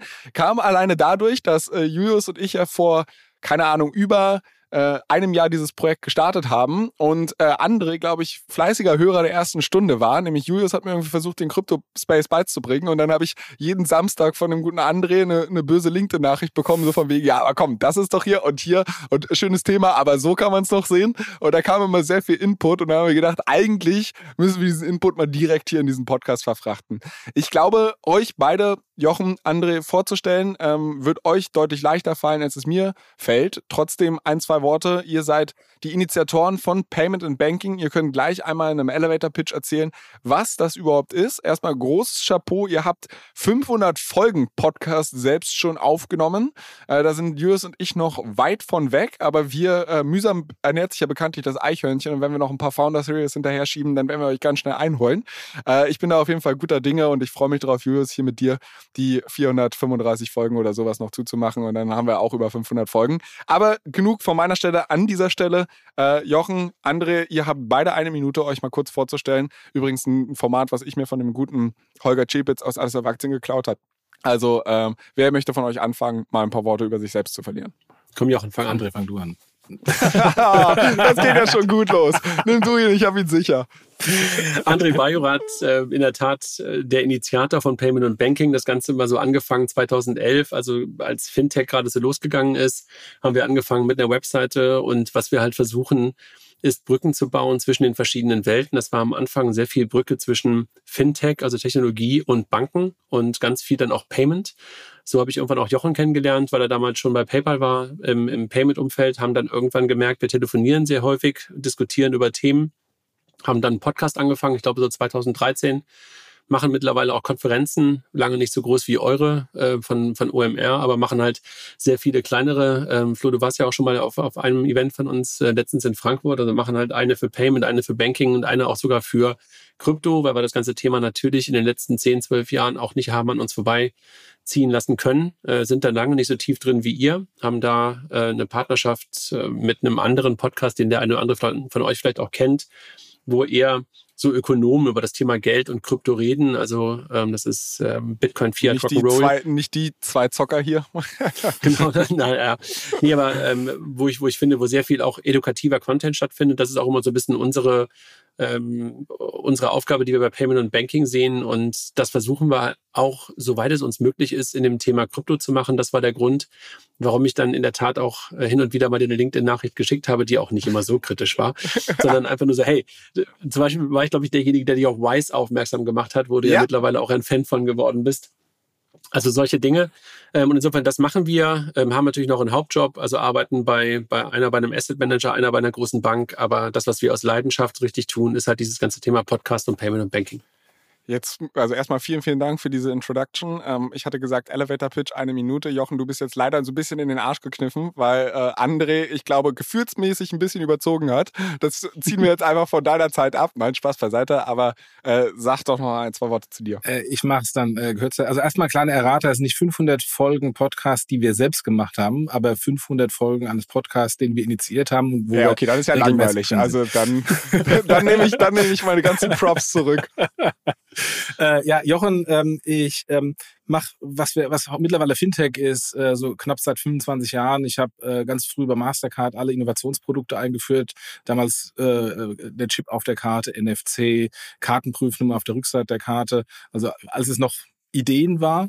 Ähm, äh, war bei PayPal, PayPal Europa mit, mit groß gemacht ähm, und ähm, war dann bei Bigpoint, Hamburger äh, Company, allerdings in Luxemburg ähm, und äh, habe da Payments verantwortet und habe dann 2013, war mal glaube ich der erste globale Bitcoin-Akzeptanz-Merchant. Einfach nur zum Test und zum Spaß. Und ich fand das alles total crazy. Aber weil es crazy war, wollte ich es ausprobieren ähm, und äh, viel, viel gelernt. Und seitdem so an dem Thema dran geblieben, so ein bisschen mit einer mit einer sachlich kritischen, freundlichen Distanz. Ähm, ich find's nicht Quatsch, aber ich bin auch kein Maxi. Und äh, ja, ähm, äh, jetzt seit äh, seit drei Jahren ähm, äh, bei der großen deutschen Bank ähm, und äh, darf seit äh, fast zwei Jahren auch die EZB beraten ähm, beim äh, digitalen Euro, bei der Entwicklung des digitalen Euros. Äh, insofern, da können wir gleich wahrscheinlich mal drüber sprechen. Das ist eigentlich schon die perfekte Überleitung. Weißt du, normalerweise, wenn ich mit Julius hier sitze, dann müssen wir irgendwie uns an unserem Google Doc langhangeln. Du hast mir jetzt direkt so den Knochen hingeworfen, an dem ich weitermachen kann. Die Frage ist so ein bisschen, und das äh, mal in die Runde auch gefragt, wir machen ja hier so ein Double Feature, wir kommen auch auf eurem Podcast raus. Äh, dementsprechend, ich würde fast sagen, Julius, sag doch auch noch mal drei Sätze zu dir. Ja. Yeah, Dann wissen stimmt. die Leute wenigstens von eurer Community, äh, wer du bist. Flo überspringen wir, weil den muss man als Spiegel-Bestseller-Autor jetzt nicht mehr vorstellen. Das, das ist selbsterklärend. ähm, ich habe echt drauf gewartet, wann das Buch kommt, Julius. das ist, glaube ich, diese, die einzige Konstante über viele Folgen jetzt hinweg, Flo's Buch. Ähm, nee, genau, so, genau, ich bin. Und Noahs. genau. Ich habe ähm, zum Thema Krypto an der Uni gefunden. Ich hatte VWL im Bachelor studiert und äh, damals ähm, Eurokrise, Post-Finanzkrise, ähm, Bitcoin mehr noch unter dem Blickwinkel alternatives Währungssystem mir mal angeschaut in äh, mehreren Hausarbeiten und bin da so in dieses Crypto-Rabbit-Hole reingefallen, wie man so schön sagt. Ähm, habe dann äh, sehr früh von Ethereum erfahren. 2014 war das, kurz nachdem die das White Paper ähm, bekannt äh, gemacht haben und ähm, ja, das Team dann angeschrieben bei Twitter und dort ein bisschen unterstützt ähm, 2014, 15. Ähm, von daher glaube ich, die auch die Anfänge dieser ganzen Smart Contract äh, Blockchain Welt ähm, mitbekommen und über die Jahre jetzt ähm, ja mitverfolgt, viel investiert, ähm, war zwischenzeitlich mal ein paar Jahre in der Beratung und habe mich dann 2019 entschieden, aber wieder Fulltime auf den Kryptobereich zu fokussieren und ja, beschäftige mich mit den Themen, investiere dort viel in Tokens, aber auch in, im, im Venture-Bereich.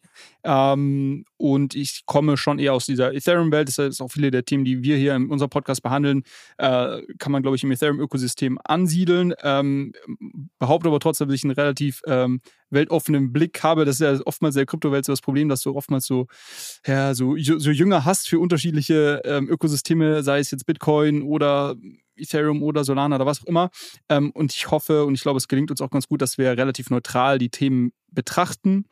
Und äh, ja, schaue mir da viel an, bin in dem Ökosystem unterwegs, auf vielen Konferenzen ähm, und so weiter. Und Jetzt hast du Jetzt hast du eigentlich total vergessen, dass eines deiner Side-Hustles ist ja, den Pflegefall Florian Adomeit hier irgendwie so ein bisschen im Crypto-Space zu betreuen und mir ein bisschen beizubringen, wie diese Welt so läuft. Aber ich finde äh, trotzdem ganz gute Introduction, was wir hier Aber so Flo, machen. baust du, baust du gerade für Julius die ganze Zeit immer die, die, die Leiter wieder raus aus dem Rabbit Hole, in das er damals 2013 reingefallen ist? Nee, ich, ich bin, also ich nutze ja Julius für mich eher so ein bisschen als Trüffelschwein. Der kann da schön an der, an der Forefront irgendwie sich da mit den ganzen Themen auseinandersetzen. Wenn er irgendwie was ausgräbt, soll er mir mal irgendwann rechtzeitig Bescheid sagen. Das hat bisher auch ganz gut geklappt. So, er hat mich ja zu der, zum Arbitrum Airdrop qualifiziert. Das habe ich Julius zu verdanken. Deshalb, ich würde nicht sagen, dass es so profitabel war wie deine Hausarbeit, Julius, dass man dann äh, zufällig so auf Ethereum stolpert, bevor es überhaupt live geht und dann ähm, auch früh dabei sein kann. Diese, diese ganzen Hype-Trains habe ich leider verpasst. Aber ich hoffe immer noch,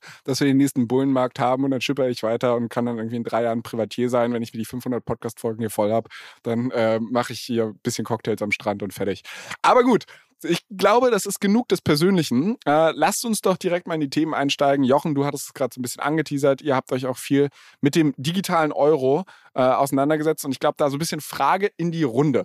Kann mir wirklich als Krypto-Neuling, und ich würde mich immer noch so bezeichnen, obwohl ich mittlerweile ein Jahr einen Podcast mache, mal jemand bitte den Wert oder den Sinn von dem digitalen Euro erklären? Weil ich habe mittlerweile durch die Reise, die wir bei Alles Coin gemacht haben, wirklich ganz viel über den Krypto-Space gelernt. Ich habe irgendwie festgestellt, dass äh, Blockchain-Anwendungen an den einen oder anderen Stellen echt viel Sinn ergeben. Aber irgendwie, wenn ich die, wenn ich die Idee des Blockchain-Spaces ja irgendwie diese Dezentralisierung mal in den Vordergrund stelle und auf der anderen Seite sagen wir, jetzt kommt eine Zentralbank und knallt jetzt eine, eine Währung, also das ist ja per se nicht dezentral. Wie passen diese Welten zusammen? Gar nicht. Ähm, also äh, es gibt es gibt einen Triggerpunkt ähm, und der ist äh, Libra und Diem. Das war so ein Wake-up-Call bei den Zentralbanken nach dem Motto, oh, was Facebook-Projekte gewesen, ne? Genau. Und vor allem mit der Power, die dahinter steckt, also Facebook, Vodafone, PayPal, Mastercard und Co. Ähm, das hat dann so ein bisschen vielleicht für ein bisschen Angst gesorgt ähm, und diesen ganzen Prozess gestartet. Wir müssen da irgendwas als Antwort haben, um ähm, letztendlich das klassische Fiat-Geld ähm, und deren Existenz, dessen Existenz zu schützen, ähm, auch bisschen auch ähm, europäische Souveränität zu schützen, etc. etc. Und da wurde jetzt der digitale Euro oder angefangen zu evaluieren. Es ist ja noch gar, gar keine Entscheidung da, dass er kommt. Ähm, die Evaluationsphase ist mehr oder weniger durch. Es geht jetzt äh, nach Brüssel äh, zur Entscheidung, ob oder ob nicht. Also sprich, ob die EZB einen Auftrag bekommt, es dann auch zu bauen oder nicht zu bauen.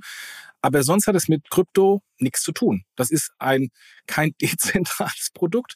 Äh, es ist ähm, nicht mal ähm, ähm, programmierbar in dem Sinne, wie wir das verstehen auf Ethereum und Co-Basis, sondern eher programmierbar wie ein Dauerauftrag programmierbar ist, also was wir schon seit etlichen äh, Zeiten haben. Es ist auf Basis der alten Infrastruktur und eigentlich eher ein europäisches Souveränitätsprodukt, ähm, das ähm, Bargeld in irgendeiner Weise digital zu machen und so ein bisschen die Abhängigkeit von internationalen Zahlverfahren zu reduzieren.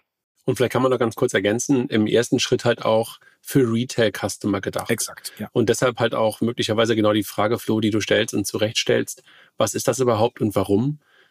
Noch ein bisschen schwer zu beantworten, also die Mehrwerte daraus zu finden. Ja. Ich glaube, wenn du es weiter denkst und wenn du das äh, nicht auf den digitalen Euro, sondern wenn du das Wort CBDC ein bisschen breiter machst und darüber nachdenkst, dass du CBDC möglicherweise dann im Wholesale, also sozusagen an Banken oder an Partner rausgibst und dann halt auch wirklich mit echtem digitalisiertem Geld unterwegs sein kannst, was von der Zentralbank gedeckt ist, dann glaube ich, bewegst du dich wieder in Richtungen, die wir heute wahrscheinlich teilweise bei Stablecoins sehen ähm, wo es auch wieder anfängt, Sinn machen zu können. Und äh, ob dann eine Blockchain dafür notwendig ist, welche auch immer, kann man immer noch sich, sich fragen. Äh, aber das sind, ähm, glaube ich, eher so die Fälle, wo dann eine CBDC und möglicherweise auch ein digitaler Euro in der Version 2.0 oder 3.0 dann wirklich eher in Richtung geht, die ihr auch so diskutiert und, und, und wo es wirklich auch echte Mehrwerte gibt. Der digitale Euro, wie er jetzt von Jochen gerade vorgestellt wird, da würde ich auch noch ein paar Fragezeichen dran machen, warum es das ähm, in der Form geben muss. Julius, irgendwelche Agenten? Nee, ja. also mein, mein erste äh, oder mein erster Gedanke zu deiner Frage war auch, äh, ich glaube, man muss das, muss das ein bisschen differenzieren. Also nach meinem Verständnis hat der digitale Euro auch wenig mit, mit der Blockchain zu tun. Aber es gibt in anderen äh, Ländern gibt es auch äh, digitale Zentralbankwährungen, mit denen experimentiert wird, die wiederum schon auf Blockchains äh, setzen. Von daher, ich glaube, es ist so ein, so ein Design-Space. Und ich glaube, man muss das Thema Stablecoins auch irgendwo dann in den Ring werfen, weil zum Beispiel von Circle gibt es ja einen digitalen Euro letztendlich. Der ist zwar nicht von der EZB irgendwo gebackt, ähm, aber mit dem, ähm, ja, mit dem kann man heute schon irgendwie in, in der Kryptowelt unterwegs sein und in Euro, sag ich mal, ähm, Euro-based ähm, sein, sein, sein Geld parken. Von daher, ich glaube, dass das, da kommt, glaube ich, da schließt sich auch der Kreis wieder rum mit, mit, mit Libra und Diem, aber ich glaube, der, die Insight war ja so ein bisschen, okay, wenn, jetzt, wenn wir jetzt plötzlich hier so eine digitale Parallelökonomie sich auftut und wir als Zentralbank da gar nicht mehr ähm, die so, so, stark beeinflussen können und die Leute am Ende des Tages irgendwie ja, Third-Party-Währungen nutzen, sei es jetzt Diem, was ja nie wirklich umgesetzt wurde, oder ähm, den, den Circle, Circle Euro-Coin oder Circle USD-Coin, dann verliere ich ja irgendwo an Einfluss. Und wie kann ich dem gegenüber irgendwo jetzt ein eigenes Produkt rausbringen, ähm, was quasi diesen Zentralbankstempel drauf hat um meine Einflusssphäre irgendwo da nicht zu verlieren. Und äh, letzter Punkt, ähm, aber ich, sorry, letzter Punkt noch, es gab ja jetzt vor kurzem, äh, hatten wir auch besprochen, Flo, eine Rede von dem ähm, äh, Zentralbankchef aus den USA, der gesagt hat, dass Stablecoins ähm, ihnen, dass sie Stablecoins ähm, als geldähnliche Instrumente auch in Betracht ziehen müssen in ihre Gesamtanalyse ähm, der Ökonomie. Äh, und da siehst du ja schon so ein bisschen, dass diese Welten irgendwo zusammenwachsen. Und ich glaube, es wird sich zeigen, was sich da durchsetzt. Ich glaube, in China haben sie ja auch mit so einem ähm, digitalen äh, Coin experimentiert. Nach meinem Verständnis, und da seid ihr mehr Experten als ich, ist das so ein bisschen gescheitert und die Nachfrage war nicht so groß auf, auf Retail-Seite. Ich glaube, diese Woche gab es die Meldung, dass äh, Brasilien jetzt einen, ähm, einen CBDC auf Ethereum ähm, launchen möchte. Ich weiß nicht, ob das noch irgendeine Testphase ist oder ob das schon irgendwie der, der finale, die finale äh, äh, Währung dann ist, digitale Währung. Also da sieht man, das wird super viel experimentiert. Ähm, aber es ist nicht immer, also quasi digitaler äh, Coin, das CBDC hat nicht immer was mit einer Blockchain zu tun, kann aber damit zu tun haben. Also, ich habe mehrere Gedanken dazu und vielleicht das als kleiner Disclaimer. Also, ich glänze in dieser Runde definitiv nicht durch Fachwissen, sondern versuche das eher durch Meinung wettzumachen. Äh, deshalb da äh, kleine, kleine ja, Vorwarnung vorausgeschickt. Aber Nummer eins, so dieser Move von wegen, ich sehe, dass jetzt hier ein paar digitale Player vorpreschen und ich als Zentralbank unter Umständen Einfluss verlieren könnte. Deshalb starte ich hier mal auch so halbgar irgendein Projekt sehe ich irgendwie nicht besonders als erfolgsversprechend, weil das klingt für mich nach einem altbackenen Konzern, der halt irgendwie merkt, dass drei Startups an ihm vorbeischießen und sagt, boah, lass uns mal eine Projektgruppe bilden und dann maybe wird da ja was Amazinges draus.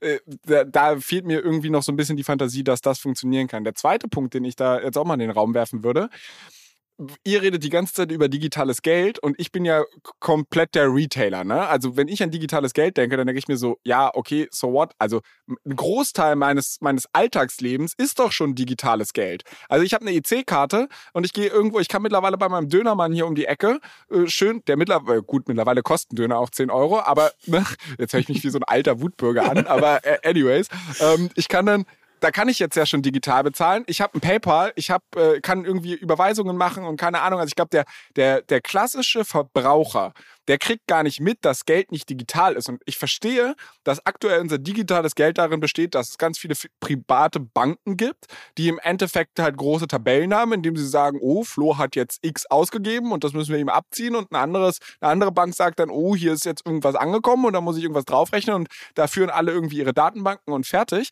Aber ich frage mich jetzt halt noch, wenn, wenn, wenn das nicht Blockchain-basiert ist, weil da würde ich den Wert noch verstehen, wenn wir eine Zentralbankwährung machen, die halt Blockchain-basiert ist, die so, so ein bisschen wie USDC, wenn es nicht auf einer Blockchain basiert, sondern einfach nur die, die wir verlagern diese Tabelle, von der ich gerade gesprochen habe, einfach zur, zur EZB oder zu wem auch immer und der führt dann, also wo zur Hölle ist da der Sinn? wir müssen, wir müssen bei dem ganzen Thema aufpassen. Ich finde dein, deine, ähm, deine Sicht des normalen Endkunden da eigentlich sehr wichtig. Ähm, wir müssen aufpassen von der Krypto-Community, die sagen, ja, die, die, die Zentralbankwährungen werden äh, weggehen. Ähm, aus Sicht der Zentralbank und aus Sicht des gemeinen Kunden hat die von dir erwähnte Karte einen viel größeren Einfluss auf Zentralbankgeld, nämlich auf Bargeld, was seit Jahren runtergeht und siehe Schweden, da nutzt keiner mehr Bargeld, als ähm, Krypto. Und das ist halt auch ein Treiber hinsichtlich ähm, ähm, des Vorgehens des digitalen Euros, nicht was gegen Krypto zu haben. Das ist ein Rundungsfehler in deren Wahrnehmung, ähm, sondern ein, ein Tool zu haben, auch äh, für europäische Souveränität. Und wir sehen, wie Mastercard und Visa ähm, äh, in Russland von einem Tag auf den anderen sofort die, die kompletten Karten ab, abgeschaltet haben und der komplette Zahlungsverkehr, also im Retail, äh, zusammengebrochen ist, ähm, dass man für diese Szenarien ein europäisches Verfahren hat. Und insofern, die kommen dann nicht von Krypto und, oh, äh, jetzt ähm, äh, wird der Bitcoin groß oder Ethereum wird. Nee, wird aber du hattest ja gerade von Diem und, und, Libra gesprochen. Deshalb, ja, das war also einer der ersten Treiber, drüber nachzudenken. Okay. Aber trotzdem, ich habe immer noch nicht verstanden, also du, wir reden jetzt gerade darüber, ja, die Karte hat eigentlich viel mehr Einfluss aufs Bargeld und dementsprechend halt irgendwie auch aufs Zentralbankgeld. Aber ich verstehe noch nicht, also hat der Endverbraucher irgendeinen Benefit von einem digitalen Euro oder ist das im Endeffekt so ein Ding, da sitzen ein paar Banker hinter verschlossenen Türen und sagen, hey, wir können das Gleiche für den Endverbraucher regeln, aber wir haben jetzt den Finger da irgendwie mehr drauf? Oder? Auf der, auf, auf der Feature-Seite möglicherweise nicht, aber was du halt hast, du hast halt wirklich echtes Geld, was bei der Zentralbank liegt. Das ist der Unterschied zu dem, was du halt heute hast, wenn du halt heute mit der Karte bezahlst. Du hast ein Schuldversprechen der Bank und wenn du wirklich einen digitalen Euro hast, dann hast du wirklich einen Account bei der Zentralbank fühlt sich möglicherweise ein Stück weit sicherer an, ist sozusagen das einzige wirkliche echte Zentralbankgeld, was du halt neben Bargeld sonst hast. Alles, was du heute auf der Karte hast, ist ja kein Zentralbankgeld, sondern ist ja geliehenes Geld von deiner Bank, was natürlich in irgendeiner Art und Weise hoffentlich trotzdem sicher ist. Das ist der einzige, wenn du so willst, vielleicht harte Unterschied. Ähm, merkst du das im Alltag? Hoffentlich nie, weil wir davon ausgehen, dass das Geld der Geschäftsbanken und der Sparkassen halt genauso sicher ist wie das der Zentralbank. Ähm, ich glaube trotzdem, das, was es ist, ist das, was Jochen gerade sagt. Es ist in der Tat ein europäisches Projekt, um zu sagen, wir müssen halt eine Relevanz behalten und wir wollen halt etwas, ein Pendant zum Bargeld schaffen. Für Menschen, die halt Bargeld haben wollen, das in der digitalen Welt und halt wirklich, ja, ein souveränes, digitales Währungs- oder digitales, ähm, vielleicht sogar fast Art Scheme dorthin zu legen. Wird das erfolgreich oder ist das, so wie du es gerade beschrieben hast, bei einem Konzern, die halt merken, da ziehen drei Startups vorbei, äh, tun sich einen Arbeitskreis zusammen und, und, und, versuchen das zu bauen. Das ist natürlich immer die Gefahr. Also wenn du nicht mehr weiter weißt, bildest du halt einen Arbeitskreis in diesen, in, in diesen Runden. So ist es ja in der Tat. Äh, ich meine, die Hoffnung ist halt, dass, dass Menschen wie Jochen, die halt die EZB an der Stelle beraten, durchaus Einfluss haben. Aber klar, also wenn du dir auch den Zeitplan anguckst, irgendwie, ich glaube 2027 oder 28 soll es dann, wenn überhaupt, dann irgendwann kommen, dann ist es natürlich eigentlich lächerlich. Ne? Also bei den Zeitplänen, die Julius und, und, und die du, die ihr beide besprecht aus der Kryptowelt, ist es natürlich ein Witz, was da passiert. Mhm. Und gleichzeitig, das ist, glaube ich, das Richtige, was Jochen gerade sagt, ist es halt keine Antwort auf Krypto, sondern eine Antwort darauf, dass du halt mehr und mehr Relevanz in der digitalen Welt als Zentralbank verlierst. Also willst du etwas dagegen setzen. Und dafür ist es eigentlich da. Aber nochmal zurück ich glaube, der eigentliche Mehrwert kann dann darin bestehen, wenn du wirklich dieses Geld auf ein anderes Level hebst und eine Wholesale CBDC rausbringst und dann in, genau in diese Richtung geht, die Julius gerade auch schon andeutete aus Brasilien, dass du dann darüber nachdenkst, wenn es wirklich dann auch Zentralbankgeld gibt, was auf einer Chain läuft, was du dann wirklich programmierbar machen kannst und du dann plötzlich wirklich mit Smart Contracts arbeiten kannst und das Ganze an die Siemens und an die Bosches dieser Welt geben kannst, dann redest du über andere Dinge. Das wird gerade gebridged über Stablecoins. Und das ist, glaube ich, eine spannende Frage, wer dieses Rennen gewinnt. Also lassen die Zentralbanken sich gerade damit zu lange Zeit und die Stablecoins wie Circle oder andere ziehen daran vorbei? Das ist, glaube ich, eher vielleicht die spannendere Frage. Bei dem Retail-Ding, hey, lass uns einen Haken hintermachen. Das wird dann vielleicht irgendwann da sein und vielleicht wird es auch ein paar Leute geben, die das nutzen. Vielleicht wird es auch so eine Art, ich meine, ihr seid noch jünger, vielleicht erinnert ihr euch noch an die Geldkarte, vielleicht wird es irgendwie auch ein Feature bei der Bank sein, dass du halt sozusagen so ein pre-funded Ding von deiner, von deiner Zentralbank hast, wo dann so eine Art äh, digitale Euro drauf ist und du kannst es an manchen Stellen benutzen. Das wird aber kein Game Changer im Payment werden. Da sind wir uns, glaube ich, einig. Okay, ich, jetzt hattest du gerade gesagt, die viel spannendere Frage ist halt, wer dieses Rennen gewinnen wird. Jetzt bin ich ja dafür da, Fragen zu stellen. Deshalb würde ich die einfach mal direkt euch zurückwerfen. Jetzt soll mal jeder hier so eine Prediction abgeben. Was glaubt ihr, wenn wir dann, also lass uns fünf Jahre in die Zukunft blicken, haben die Zentralbanken das Projekt aufgegeben und wir stellen irgendwie fest, dass ein paar junge Startups das viel agiler gelöst haben oder äh, haut mal raus.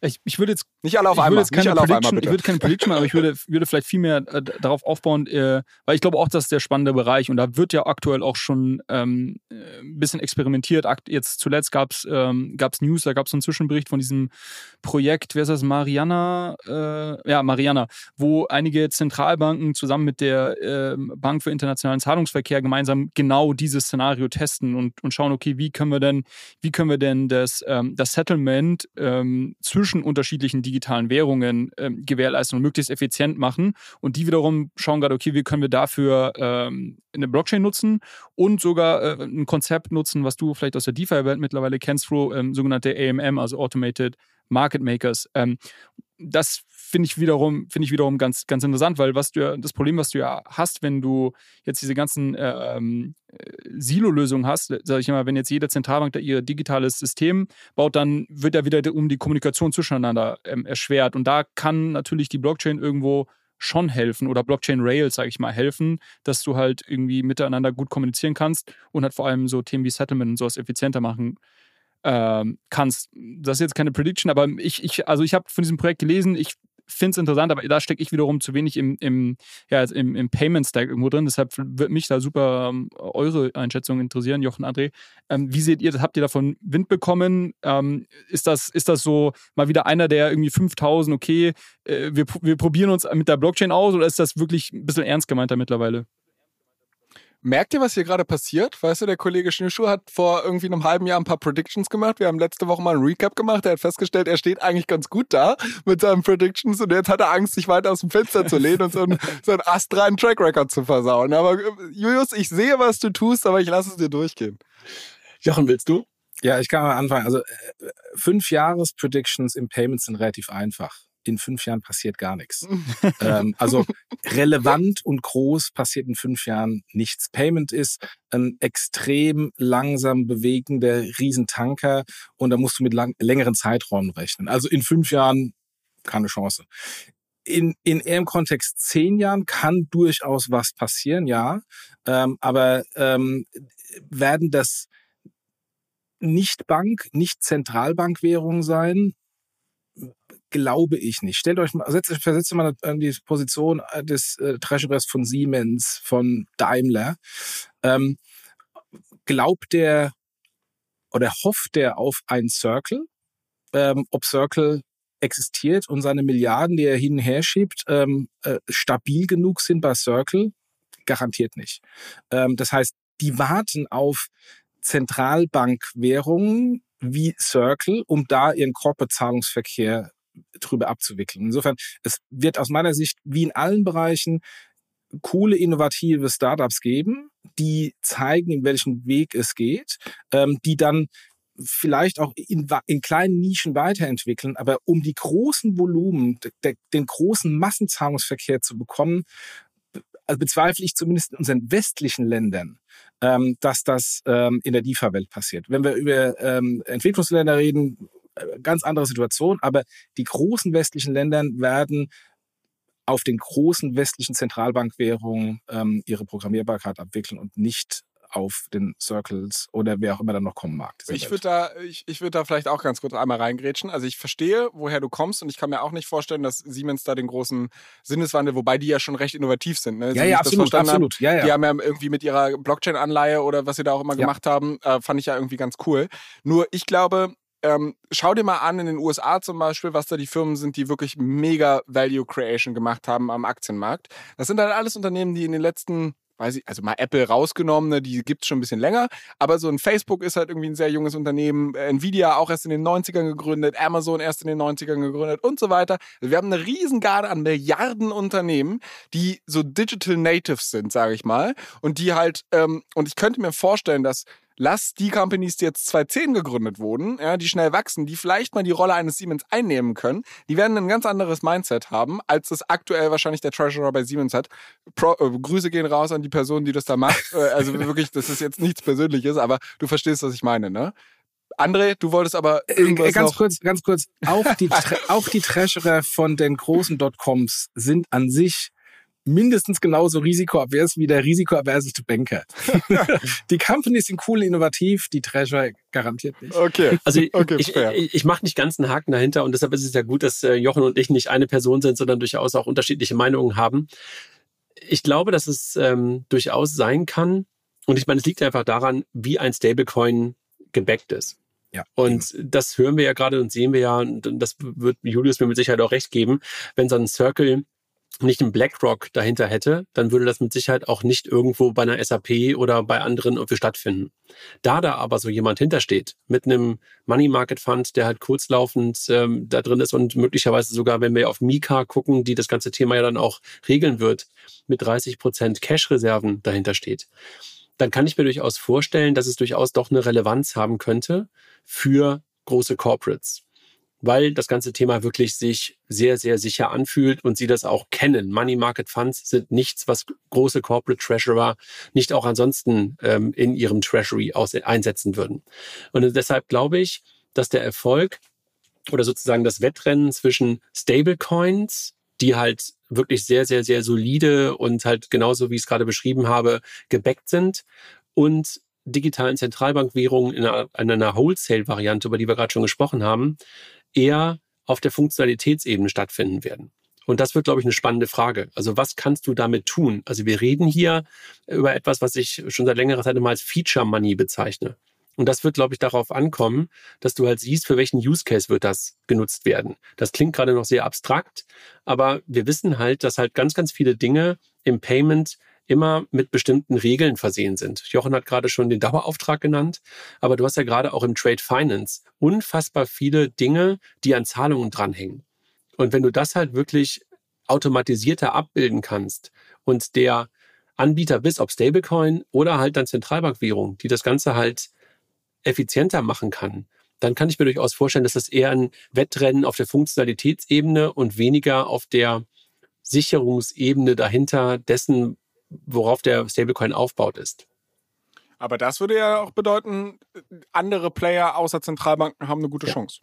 Würde ich, Absolut, okay. sehe ich auch so. Ich würde, würde vielleicht eine Mischung sehen. Also überleg mal, ähm, Guck mal, jetzt rudert er zurück. Jetzt, ist er, jetzt wird er vorsichtig. Nein, nein, nein, nein. hinten dran ist die Sicherheit einer Zentralbank. Da hinten dran ist das Backing. Also André hat total recht mit, ähm, ähm, ähm mit dem Backing hinten dran, weil das, das am Ende das Risiko ist. Hinten dran habe ich ein Zentralbankgeld Und vorne dran habe ich eine Entwicklerplattform, die mir die Programmierbarkeit ermöglicht. Die kann von der Zentralbank kommen, die kann auch von einem x-beliebigen Player aus dem Markt kommen. Und vielleicht noch ganz kurz eins, bevor Julius dann auch rein darf. Ähm, was, du, was du ja schon hörst, und, und das habt ihr mit Sicherheit ja auch schon, ich glaube, das habt ihr sogar schon mal besprochen, ist, dass der Circle durchaus mittlerweile schon auch bei der, bei der Zentralbank, bei der Fed angefragt Exakt. hat, nicht selber ein Zentralbankkonto führen zu können.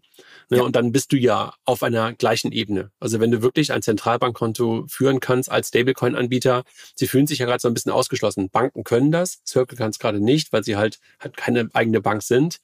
Aber wenn, du in diese Richtung gehst, dann musst du ja noch nicht mal mehr, in Anführungszeichen, einen Money Market Fund dahinter haben, sondern lässt das Geld halt selber auf dem Zentralbankkonto liegen. Und dann bist du auf einer ganz anderen Ebene. Ja, auf den Punkt wollte ich, wollte ich eben auch noch erwähnen. Also ich, ich könnte mir vorstellen, dass wenn so etwas klappt in den nächsten Jahren, dass du dann auch diesen Trust-Faktor eben auf den Stablecoins, die nicht von Zentralbanken ähm, selber, sag ich mal, äh, rausgegeben werden, trotzdem trotzdem bekommst, vielleicht auch dann für große Corporates damit, ähm, das irgendwo auch, ähm, ja, das zu nutzen letztendlich. Ähm, und vielleicht noch, um, um, doch auch auf deinen Punkt zurückzukommen, Flo, mit einer Prediction. Äh, Jochen hatte gesagt, äh, äh, das bewegt sich alles sehr langsam, in den nächsten fünf Jahren passiert gar nichts. Das wiederum sehe ich halt als Chance dafür, äh, für Stablecoins wiederum, die ja, äh, ja, sag ich mal, sehr heute schon sehr programmatisch sind und natürlich ähm, sehr schnell auch, auch wachsen können, sobald irgendwie der, der Demand da ist. Und ähm, ich glaube eher, dass die zurückgehalten werden dann von der, ähm, von der Regulierung, ähm, wenn das dann irgendwie ein, ein, politisches Thema dann, dann wird. Ähm, aber ich glaube, ansonsten ist das eigentlich die große Chance für, für Stablecoins, äh, jetzt einfach mal loszulaufen und Leute werden das nutzen und Leute werden damit Dinge bauen und irgendwelche Unternehmen werden auch angefangen, anfangen, das zu adaptieren. Und ähm, wenn du da mal irgendwann über diese kritische Masse hinwegkommst, dass, dass, dass dem Ganzen eine, eine gewisse ähm, Vertrauen ähm, gegeben wird, ähm, dann kann das schon sehr, sehr rasant auch wachsen. Also das, das wäre jetzt so meine Prediction, das sehe ich als, als Chance für die Stablecoins. Ähm, aber, aber ja, schwieriges, schwieriges Thema. Ich, na gut, dann würde ich sagen, wechseln wir das Thema. äh, und zwar, du, du hast gerade auch schon gesagt, äh, dass Unternehmen diese ganze Sache ein bisschen adaptieren werden. Und ich habe hier auf meinem Zettel stehen, dass wir auch ein bisschen über diese Julius, wir hatten schon darüber gesprochen, SAP bastelt da irgendwas mit Stablecoins im Hintergrund oder beziehungsweise man kann jetzt, da ist Payment integriert und ihr könnt es mir gleich gerne nochmal erzählen, was da ganz konkret passiert und warum ihr euch alle drei gewünscht habt, dass wir vielleicht nochmal darüber sprechen. Wer möchte loslegen? Das kann Jochen irgendwie am besten. Also ähm, ich, ich, ich kenne natürlich auch die Informationen bislang nur aus der, aus der Presse ähm, und habe so ein bisschen meine zwei, drei Sachen dazu interpretiert. Also was, was SAP gemacht hat, ist im Grunde eine, eine Plattform zu bauen in Kooperation mit, ähm, mit, mit Circle, also USDC und, und, und, und EuroC, ähm, dass ich ähm, darüber äh, Zahlungen verarbeiten kann. Was, was für ein Problem löst das? Äh, auf der einen Seite Programmierbarkeit, auf der anderen Seite habe ich natürlich dann sofort ein Instant Settlement. So, und das Interessante ähm, bei, also ich umgehe dieses ganze Swift-Korrespondenzbanksystem mit allen bekannten Herausforderungen. Das heißt, irgendjemand drückt auf ein Knöpfchen, sagt, ich will überweisen und die Person auf der anderen Seite hat, zack, das Geld auch sofort Exakt. da. Was gleichzeitig, ganz kurz, was gleichzeitig natürlich auch zu einem unglaublichen Risiko führt, Flo, musst du dir auch immer drüber im Klaren sein. Also, dass da zwischendurch momentan immer noch Latenzen sind, äh, hat ja auch etwas mit Hä, Prüfung zu tun. Ja, okay, du erzählst mir hier, äh, Wise, total geiles Modell. ja, ich feiere das hier ab. Äh, predige überall von wegen, dass, glaube ich, über 50 Prozent der Transaktionen in Echtzeit passieren und jetzt sagt er mir, ist gar nicht so gut. Danke nee, das habe ich nicht gesagt. Das, hab ich nicht, das ist nicht gut, sondern ich habe gesagt, es gibt Gründe dafür, dass gerade im großen Corporate äh, Treasury oder im Corporate Payments durchaus zwischendurch keine Real-Time Settlement, Settlement stattfinden, weil du einfach äh, manchmal Prüfungen machen musst. Also ich meine, es gibt halt sowas wie Geldwäscheprüfungen, die da mal stattfinden und Sanctions-Prüfungen, die da mal stattfinden und da brauchst du manchmal einfach ein bisschen Zeit. Also das musst du natürlich irgendwie auch als Stablecoin versuchen, in irgendeiner Art und Weise auch abzu, abzubilden. So, sorry, Jochen, dass ich unterbrochen habe. Das ist aber, glaube ich, schon manchmal echt relevant.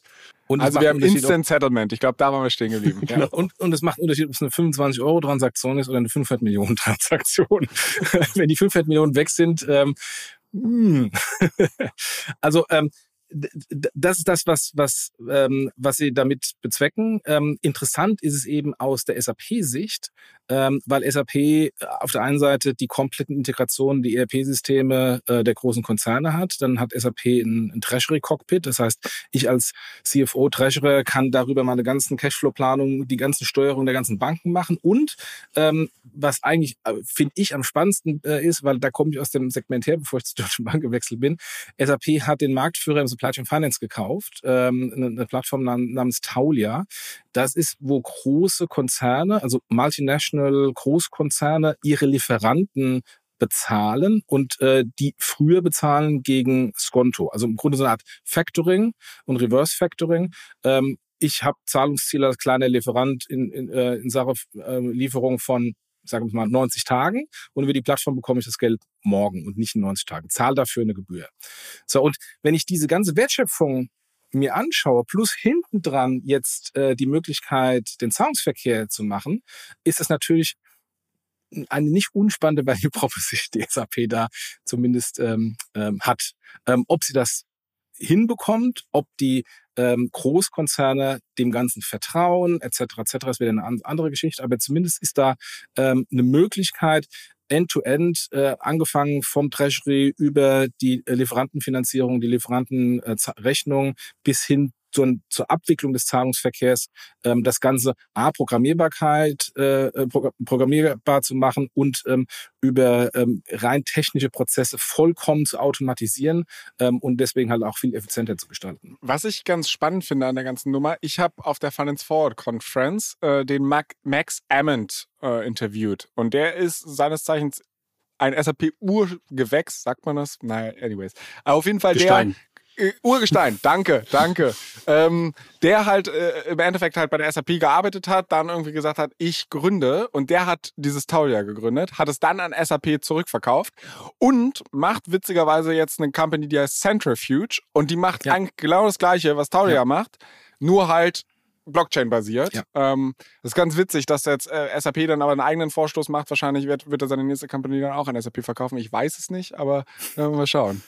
Also ich hatte auf der letzten, auf der letzten Banking Exchange habe ich auch das Thema eigentlich auf die, auf die Bühne bringen wollen, ähm, ob SAP halt den Banken den Zahlungsverkehr klaut oder das ganze Banking klaut. Jochen hat es ja gerade schon angedeutet, dass SAP halt eine unglaubliche Macht hat bei den Treasurern von Großkonzernen durch das ganze Treasury Cockpit, durch das Taulia, durch, durch Ariba, durch ein paar andere Dinge.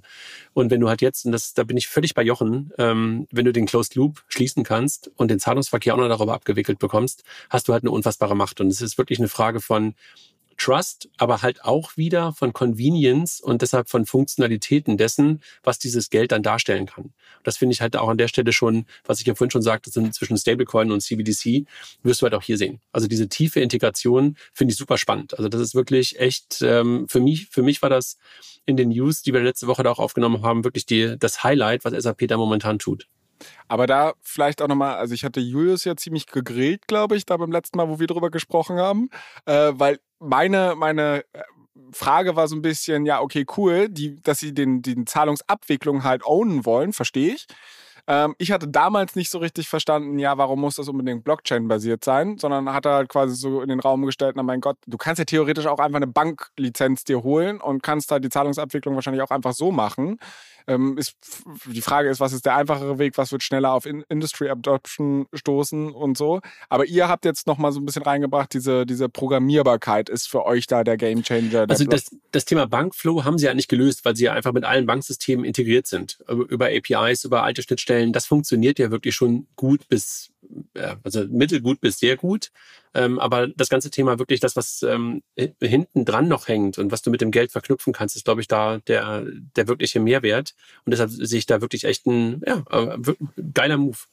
Und Julius, ich äh, sehe dich die ganze Zeit hier nur nicken. Das ist schon hart, ne? Ja, ich habe hab zwei, zwei Gedanken äh, dazu. Der, also der erste Gedanke, den hatte ich schon in unserer Episode damals äh, ähm, dir auch gesagt, Flo, was ich, was ich spannend finde in der Sache ist, dass SAP jetzt auch auf eine Public Blockchain, also auf Ethereum aufsetzt, um das Ganze umzusetzen und nicht, weil wir haben ja jahrelang auch immer wieder von ähm, unterschiedlichen ja, äh, Experimenten in, auf Private Blockchain oder auch, auch Ripple, äh, genau, und, und ähm, da gab es unterschiedliche Lösungen und deshalb äh, finde ich, das, find ich das sehr interessant, auch jetzt gepaart mit anderen News, wie zum Beispiel, dass, dass Brasilien jetzt da auf, auf Ethereum auch diesen äh, CBDC aufbauen möchte und so weiter. Und das finde ich schon interessant, weil ich glaube, ein großer ähm, Vorteil ist eben schon von diesen sag ich mal, neutralen Layer, den so eine, so eine Blockchain letztendlich darstellt, dass du natürlich auch, äh, du hast die ganzen Vorzüge, äh, Programmierbarkeit, ähm, äh, dass es modulare Systeme sind ähm, und so weiter, aber natürlich auch irgendwo die, äh, die, die Transparenz und die Sicherheit äh, darin, dass das irgendwo ein dezentrales System ist ähm, und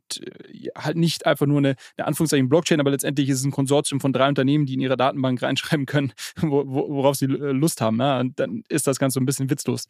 Ähm, das finde ich cool. Und ein anderer Gedanke, den ich hatte, und das geht jetzt ein bisschen weg von dem Thema SAP, aber äh, grundsätzlich ähm, auf, das, auf, dem, auf das Thema Payment auch zurückzukommen. Krypto hat es ja sehr stark gestartet mit Bitcoin auch aus einem äh, aus einem Payment-Narrativ. Äh, ich glaube, so Bitcoin am Anfang, hatte gesagt, ich bin über zu dem Thema gekommen als sag ich mal, alternatives Währungssystem. Da sind wir super stark von weggekommen. Ähm, jetzt sehen wir gerade, jetzt gibt es unterschiedliche Bestrebungen, wieder das Thema Payment bzw. Settlement ähm, dafür Blockchains zu, zu nutzen auf der Zentralbankebene, ähm, aber jetzt auch hier im, im quasi Wholesale-Bereich. Im, Im Retail-Bereich ist ja, glaube ich, Krypto als Payment ziemlich tot, würde ich sagen, fairerweise. Ähm, ich habe äh, in letzter Zeit öfters wieder Pitches von Startup, Startups gesehen, die gesagt haben, guck mal, warum nutzen Leute noch Venmo oder PayPal? Hier müssen wir doch die Blockchain jetzt irgendwo reinbringen. Äh, so wirklich erfolgreich hat das noch, hat das noch keiner gemacht. Ähm, Im Bitcoin-Bereich wird viel, viel probiert mit Lightning. Ähm, aber das, da muss man sagen, hat ähm, Krypto äh, oder die ja, Blockchain-basierte Lösungen haben da irgendwie noch nicht so wirklich Zugang gefunden im, im Retail-Bereich jetzt als Payment-Lösung. Nicht zuletzt, glaube ich, auch, weil es ein UX-Thema ist. Ähm, und natürlich auch ein Kostenthema. Äh, Flo, du erinnerst dich ähm, an deine ersten Transaktionen auf Ethereum, wo du mich hier was? angeschrien hast im Podcast, ähm, was das soll. Ähm, und wir sind heute äh, es ist besser und es wird von, von Woche zu Woche besser, ähm, was die, was die, ähm, der Throughput, den Throughput und auch die Kosten angeht. Aber es ist natürlich noch lange nicht ähm, vergleichbar mit irgendwie bestehenden Lösungen wie PayPal, Venmo, wo du ja auch erstmal Leute dazu hinbewegen musst, das zu, also warum sollte ich heute von meinem PayPal da so weggehen, um äh, wenn ich quasi eine, eine, eine, ähnlich gute Lösung, die muss ja, die muss ja zehnmal so gut sein, damit ich irgendwie diesen, diesen Change mache als User. Julius, ich bin begeistert. Vielen, vielen Dank, weil du, ich hatte so ein bisschen Sorge, ich, schiele hier immer so ein bisschen auf die Uhr. Und wir hatten uns vorher so vorgenommen, lass mal 30 Minuten quatschen. Wir haben die Zeit schon langst über. Ich schieb's einfach auf den Elevator-Pitch von Andre. Aber ähm, ähm, du hast mir eigentlich die perfekte Überleitung gerade gebaut. Und zwar, du, du redest über Retail-Cases. Und das war so eigentlich das letzte Thema, was wir uns noch auf den Zettel geschrieben haben, dass wir gesagt haben, hey, lass doch mal auch darüber sprechen, irgendwie wird die Blockchain auf alles geklatscht, was irgendwie nicht bei drei auf dem Baum ist. Ähm, lass doch irgendwie mal darüber sprechen, was sind wirklich sinnvolle Use Cases. Greift irgendwie Blockchain oder Krypto oder whatever schon in die Alltags, in den gewöhnlichen Autonormalverbraucher ein, in den Alltag des Autonormalverbrauchers ein? Ähm, wird das kommen? Wie kann das kommen? Das würde ich jetzt einmal so zu, zu in, den, in den Ring werfen für eine Diskussion. Also, Jetzt muss ich was von Julius hören. Ja, ne? genau.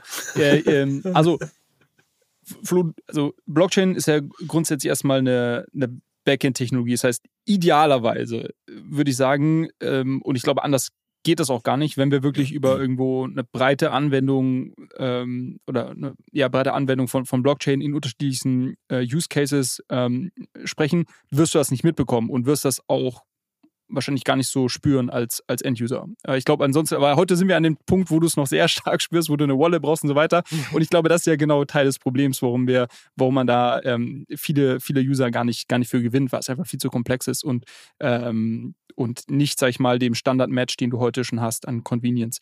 Ähm, das heißt, wir werden es, glaube ich, nicht merken. Ähm, ich glaube schon, dass die Blockchain trotzdem oder Blockchain, unterschiedliche Blockchains äh, in Zukunft den Alltag von, von mehreren äh, Leuten irgendwo berühren. Ich glaube aber, dass wir eher die Adoption auf der, was wir jetzt als Wholesale äh, bezeichnet haben, eher auf der Seite sehen als auf der Retail-Seite.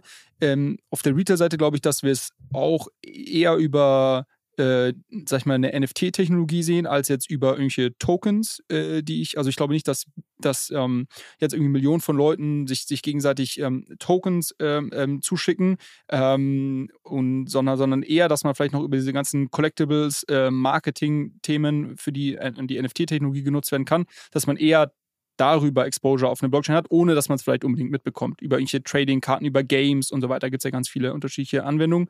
Äh, ist das heute schon der Fall? Hat es auch gefragt. Auf gar keinen Fall. Also heute ist das eine äh, zum Großteil eine in sich geschlossene Bubble von den Leuten, die wirklich äh, im Alltag äh, Exposure zu, äh, zu irgendwelchen Blockchain-Anwendungen haben. Aber ähm, ich glaube, es tut sich auch viel. Ähm, so Stichwort Real-World Assets, also Tokenisierung von, von Assets auf einer Blockchain. Gibt es ja viele, viele Finanz- ähm, die da sehr bullisch drauf sind, die da große, viel drauf setzen, große Teams aufbauen. Ähm, und ich glaube, dass wir in dem Bereich, ähm, also du hast vorhin von Anleihen gesprochen, Real Estate gibt es Versuche irgendwie, also Immobilien auf eine Blockchain zu packen und so weiter. Da wird sehr viel ausprobiert. Aber ich glaube, dass wir in dem Bereich auch viel Innovation sehen werden.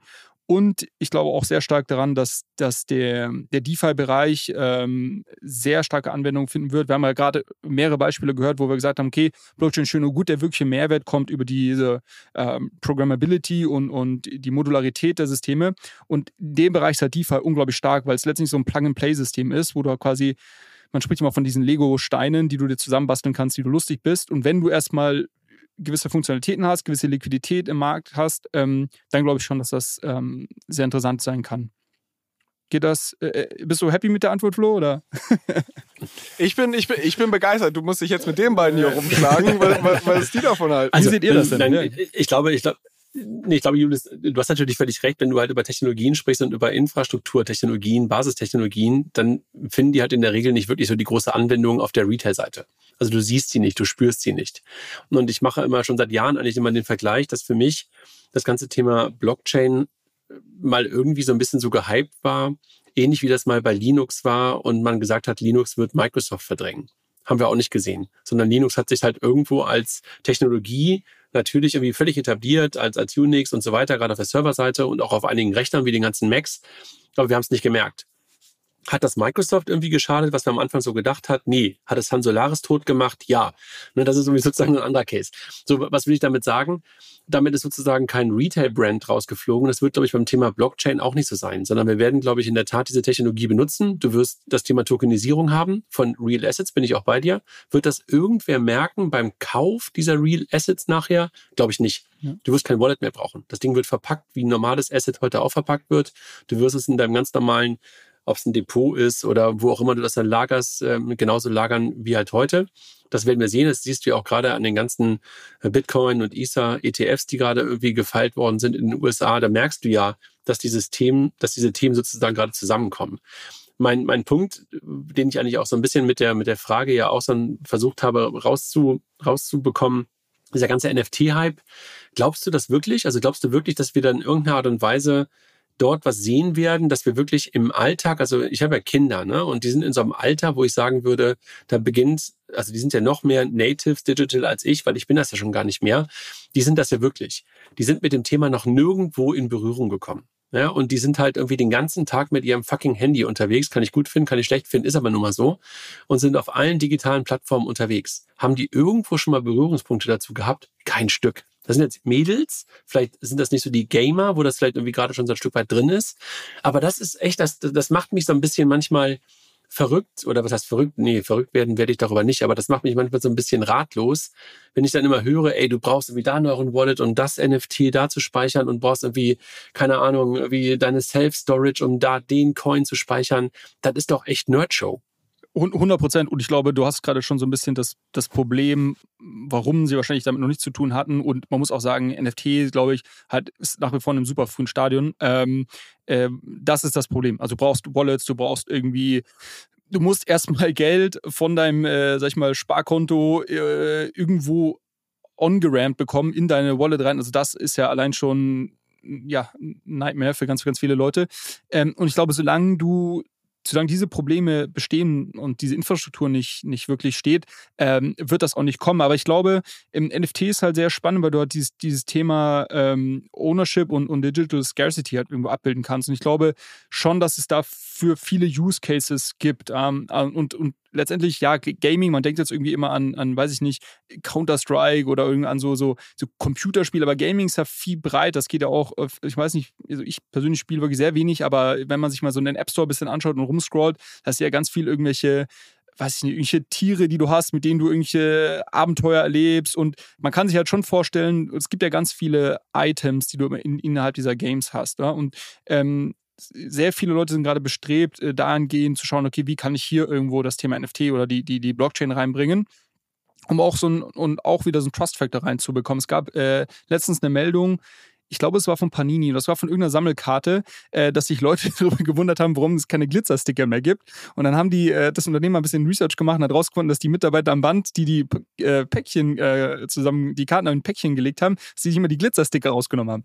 Äh, und du, du, hast jetzt lauter Schüler, die ihr ganzes Taschengeld für irgendwelche Sticker ausgeben. Und du hast aber Zero Insights darin, wie viele Glitzers gibt es überhaupt, äh, wer hat die, sind die überhaupt vom Markt und so weiter. Also ich glaube schon, dass du auch so einen gewissen Trust äh, durch, durch eine Blockchain, so einen gewissen Trust auf, auf solche Themen jetzt äh, irgendwie Digital Collectibles reinbekommst.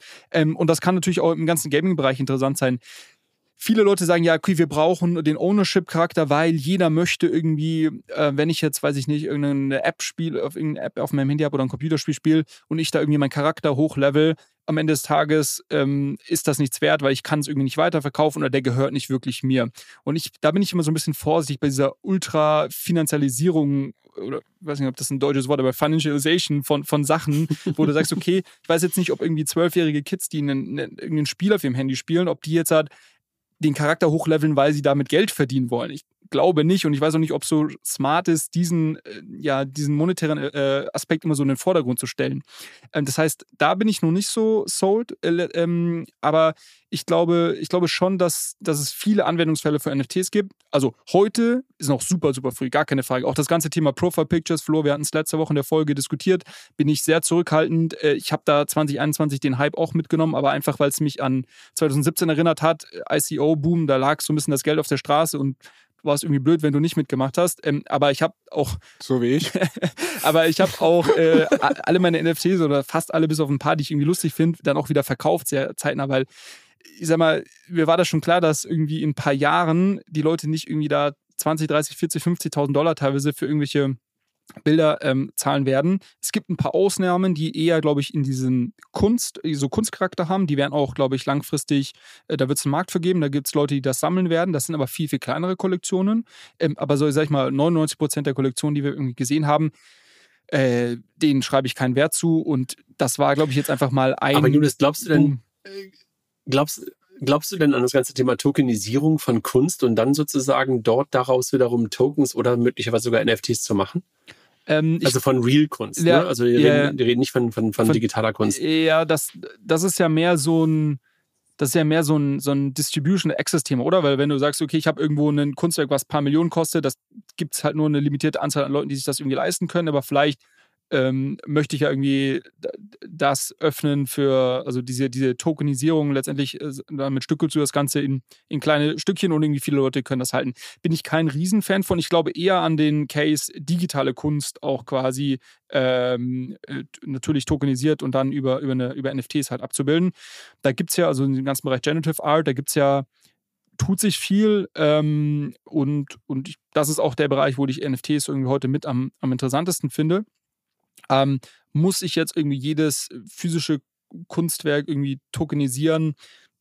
Weiß ich nicht. Ich glaube, es gibt Use Cases, wo das Sinn machen kann, aber man hat ja auch, also bisher hat sich, glaube ich, nicht so wirklich durchgesetzt, was ich so gesehen habe wahrscheinlich eher adverse Selektion, oder? Also die Kunst, die halt ja, nicht genau. verkauft wird, also es keinen Markt genau, es gibt, gibt ja, wird möglicherweise dann wieder ja, gestückelt. Es gibt ja diese Plattformen, wo letztendlich Retail-Investoren hier irgendwie Uhren, sei es jetzt Uhren oder, oder Bilder oder Timeless, Timeless und es gibt ja, auch weitere. Ähm, ich weiß nicht, also wäre mal interessant, in ein paar Jahren da eine Auswertung zu machen, wer da wirklich mit Geld verdient hat. Ah, ich, es ist auch halt, du musst halt da, glaube ich, wieder den, den Cycle ganz gut irgendwie traden und dann wieder rechtzeitig rausgehen, aber ist nicht so nachhaltig, glaube ich ich glaube, ich würde noch so ein bisschen zu äh, der Story, die du gerade über deine Töchter erzählt hast, André, äh, so ein bisschen ergänzen. Das ist natürlich auch hardcore-anekdotische Evidenz und wir haben halt auch keine Idee, in welchem Cycle wir unter Umständen sind. Also wenn, ich weiß nicht, wann das Internet aufkam, war es Ende der 70er, Anfang der 80er, keine Ahnung. Ähm, und da, also in jemand, der überhaupt Anfang der 90er. Ja, mhm. genau, aber auch da, also ich kann mich wirklich noch daran erinnern, wie, wie meine ersten Interneterfahrungen waren und meine Eltern haben das auch irgendwie für Schwachsinn gehalten und haben, waren nur genervt, dass sie nicht telefonieren konnten, wenn ich mal ins Internet wollte und all diese ganzen Geschichten und wenn du dann halt überlegst, da also Bill Gates hat, glaube ich, das Internet damals abgeschrieben und hat gesagt, äh, den Schwachsinn brauchen wir nicht. Die Leute arbeiten halt auf so einem Laptop und oder auf so einem Computer und ich will ihm da jetzt gar nichts im Mund legen. Ich habe die Anekdote irgendwie mal gehört. Ähm, und ich glaube, das ist halt einfach sehr, sehr gefährlich, äh, Innovation so links liegen zu lassen, weil man sagt, keiner in meinem Umfeld ist da jetzt voll hyped. Und das muss ja nicht unbedingt die gesamte Generation zu dem Zeitpunkt erfassen, sondern ich glaube, du kennst ja diese verschiedenen Phasen, du hast Early Adopter und whatever. Und vielleicht sind wir halt gerade noch in so einem, in so einem Punkt, und ich glaube, so muss man es auch vergleichen. Es ist keine weitere App, die hier mal kurz rauskommt, wo man sagt, ja, wir haben die Rails, wo wir von der vergangenen App drauf aufsetzen können, sondern wir bauen halt eine oder wir, also ich bin da gar nicht dabei, aber ganz viele Leute bauen halt eine ganz, ganz neue Infrastruktur. Und da geht es halt nicht nur darum, dass da ein Amazon stehen muss, damit das Internet cool wird oder Netflix oder ein Instagram, sondern wir, uns mangelt halt aktuell noch an einer überhaupt Glasfaserleitung und irgendwie leichter, weißt du, was ich meine? Also da sind halt so viele Bausteine, die gerade noch fehlen. Und das, glaube ich, trifft nicht nur auf den NFT-Bereich zu, sondern da halt irgendwie zu sagen, ich habe Stichprobe von zwei, habe ich mal kurz eine These drauf aufgebaut und äh, zack, boom, ich kann, ich kann mit Gewissheit die Dummer abschreiben. Du hast recht, ne? Du hast natürlich recht und gleichzeitig war das natürlich jetzt nicht die Evidenz auf zwei, sondern einfach die Frage, sehe ich das überhaupt? Und dann gucke ich halt immer auf die beiden deshalb, weil die natürlich nochmal deutlich, deutlich näher an den ganzen digitalen neuen Dingen dran sind, als ich es bin. Ja. Das ist sozusagen so meine, meine Mini-Evidenz plus dem, was ich um mich, in meiner Bubble um mich herum wahrnehme und das auch nicht viel dazu. so, Julius, bevor du jetzt, bevor du jetzt zum nächsten. nein, nein, nein, also, ich will noch, wir, ich will wir noch machen jetzt hier noch ein, äh, wir machen noch, ja, du darfst noch kurz, aber das ist der letzte Zyklus, aber dann äh, müssen wir irgendwie auch. Ja, aber da war meine, meine Prediction, ich, weil wir vorhin diese fünf Jahres, diese fünf Jahreszeitraum angesprochen hast, da war meine Prediction, ähm, André, wenn du in fünf Jahren, gut, dann sind deine Töchter älter, aber vielleicht gibt es da Cousinen, Cousins, die noch ein bisschen jünger sind. Ich glaube, da wird sich in fünf Jahren sehr, sehr viel tun. Also da, da wäre ich überrascht, wenn wir, wenn wir in fünf Jahren, wenn du quasi eine ähnliche Beobachtung machst und die Frage ist, ob man es dann merken wird, dass Blockchain-Technologie involviert ist, äh, aber da würde ich, da wäre meine Prediction, dass es auf jeden Fall ähm, der Anwendung gibt, äh, wo, wo man quasi bewusst oder, un oder unbewusst ähm, mit Blockchain-Technologie interagiert fantastisch. Ich nutze das als super tolles Schlusswort. Ich äh, mache die Runde an der Stelle zu. Ich äh, weiß nicht, ich kann nur für mich sprechen, aber mir hat sehr viel Spaß gemacht. Ich hoffe, eure und auch unsere Hörer haben da ein bisschen was mitgenommen, dass so die traditionelle Finanzwelt durch euch beide verkörpert und äh, ja, wir beiden, die hier äh, so ein bisschen durch den Kryptospace stolpern und versuchen, viele Experimente zu machen, aufeinandertreffen. Ja, Austausch hat mir sehr viel Spaß gemacht. Ich fand es cool, mich zwischenzeitlich auch mal zurücklehnen zu können. dass andere da halt ein bisschen Julius gegrillt hat, finde ich super. Können wir gerne weiter so machen. Ähm, ich wünsche euch ein, ja, äh, viel Erfolg weiterhin mit eurem Podcast. Ich glaube, wir werden uns definitiv das ein oder andere Mal auf der ein oder anderen Krypto-Konferenz, der Finance Forward, der ähm, BEX oder whatever über den Weg laufen. Und ja, ich glaube, das war's an meiner Stelle. Ich sage ein dickes Dankeschön in eure Richtung. Ich muss ja für uns hier noch die Abmoderation machen. Ähm, das würde ich an dieser Stelle einfach mal ganz kurz tun. Äh, bitte, bitte äh, bewertet doch diesen Podcast auf Apple und Spotify. Das gilt natürlich für beide Podcasts. Wir finden ja jetzt in beiden Channels statt. Also lasst einfach Mach auch wirklich für Abmoderation. Alles gut. Genau, genau. Also wir machen einfach fünf Sterne für. Es ist Podcast-Liebe hier. Bitte fünf, fünf Sterne für alle. Redet mit euren Freunden darüber, äh, dass es hier zwei ganz tolle Podcasts gibt, die immer wieder Krypto-Themen auch streichen, streifen. Ähm, wenn ihr Fragen konkret an Julius und mich habt, könnt ihr uns die gerne schicken an allescoin-pod. Das ist ist unser Instagram-Account, das ist auch unser Twitter-Handle. Wir sind auf LinkedIn erreichbar. Ähm, und während ja, du das gesagt glaub, hast, Flo, wurde Ripple nicht als Security deklariert und ist 30 Prozent äh, direkt mal durch die Decke gegangen. hab ich, auch ja, ja. Hab ich, auch, ich wollte es gerade schon sagen, Julius. Ich habe es auch vor einer Viertelstunde oder sowas versauen die mir hier meine Abmoderation. Aber gut, das ist noch ein schöneres Schlusswort. So, Männer, ich wünsche euch was. Tschüss, ciao. Tschüss. Ciao, ciao.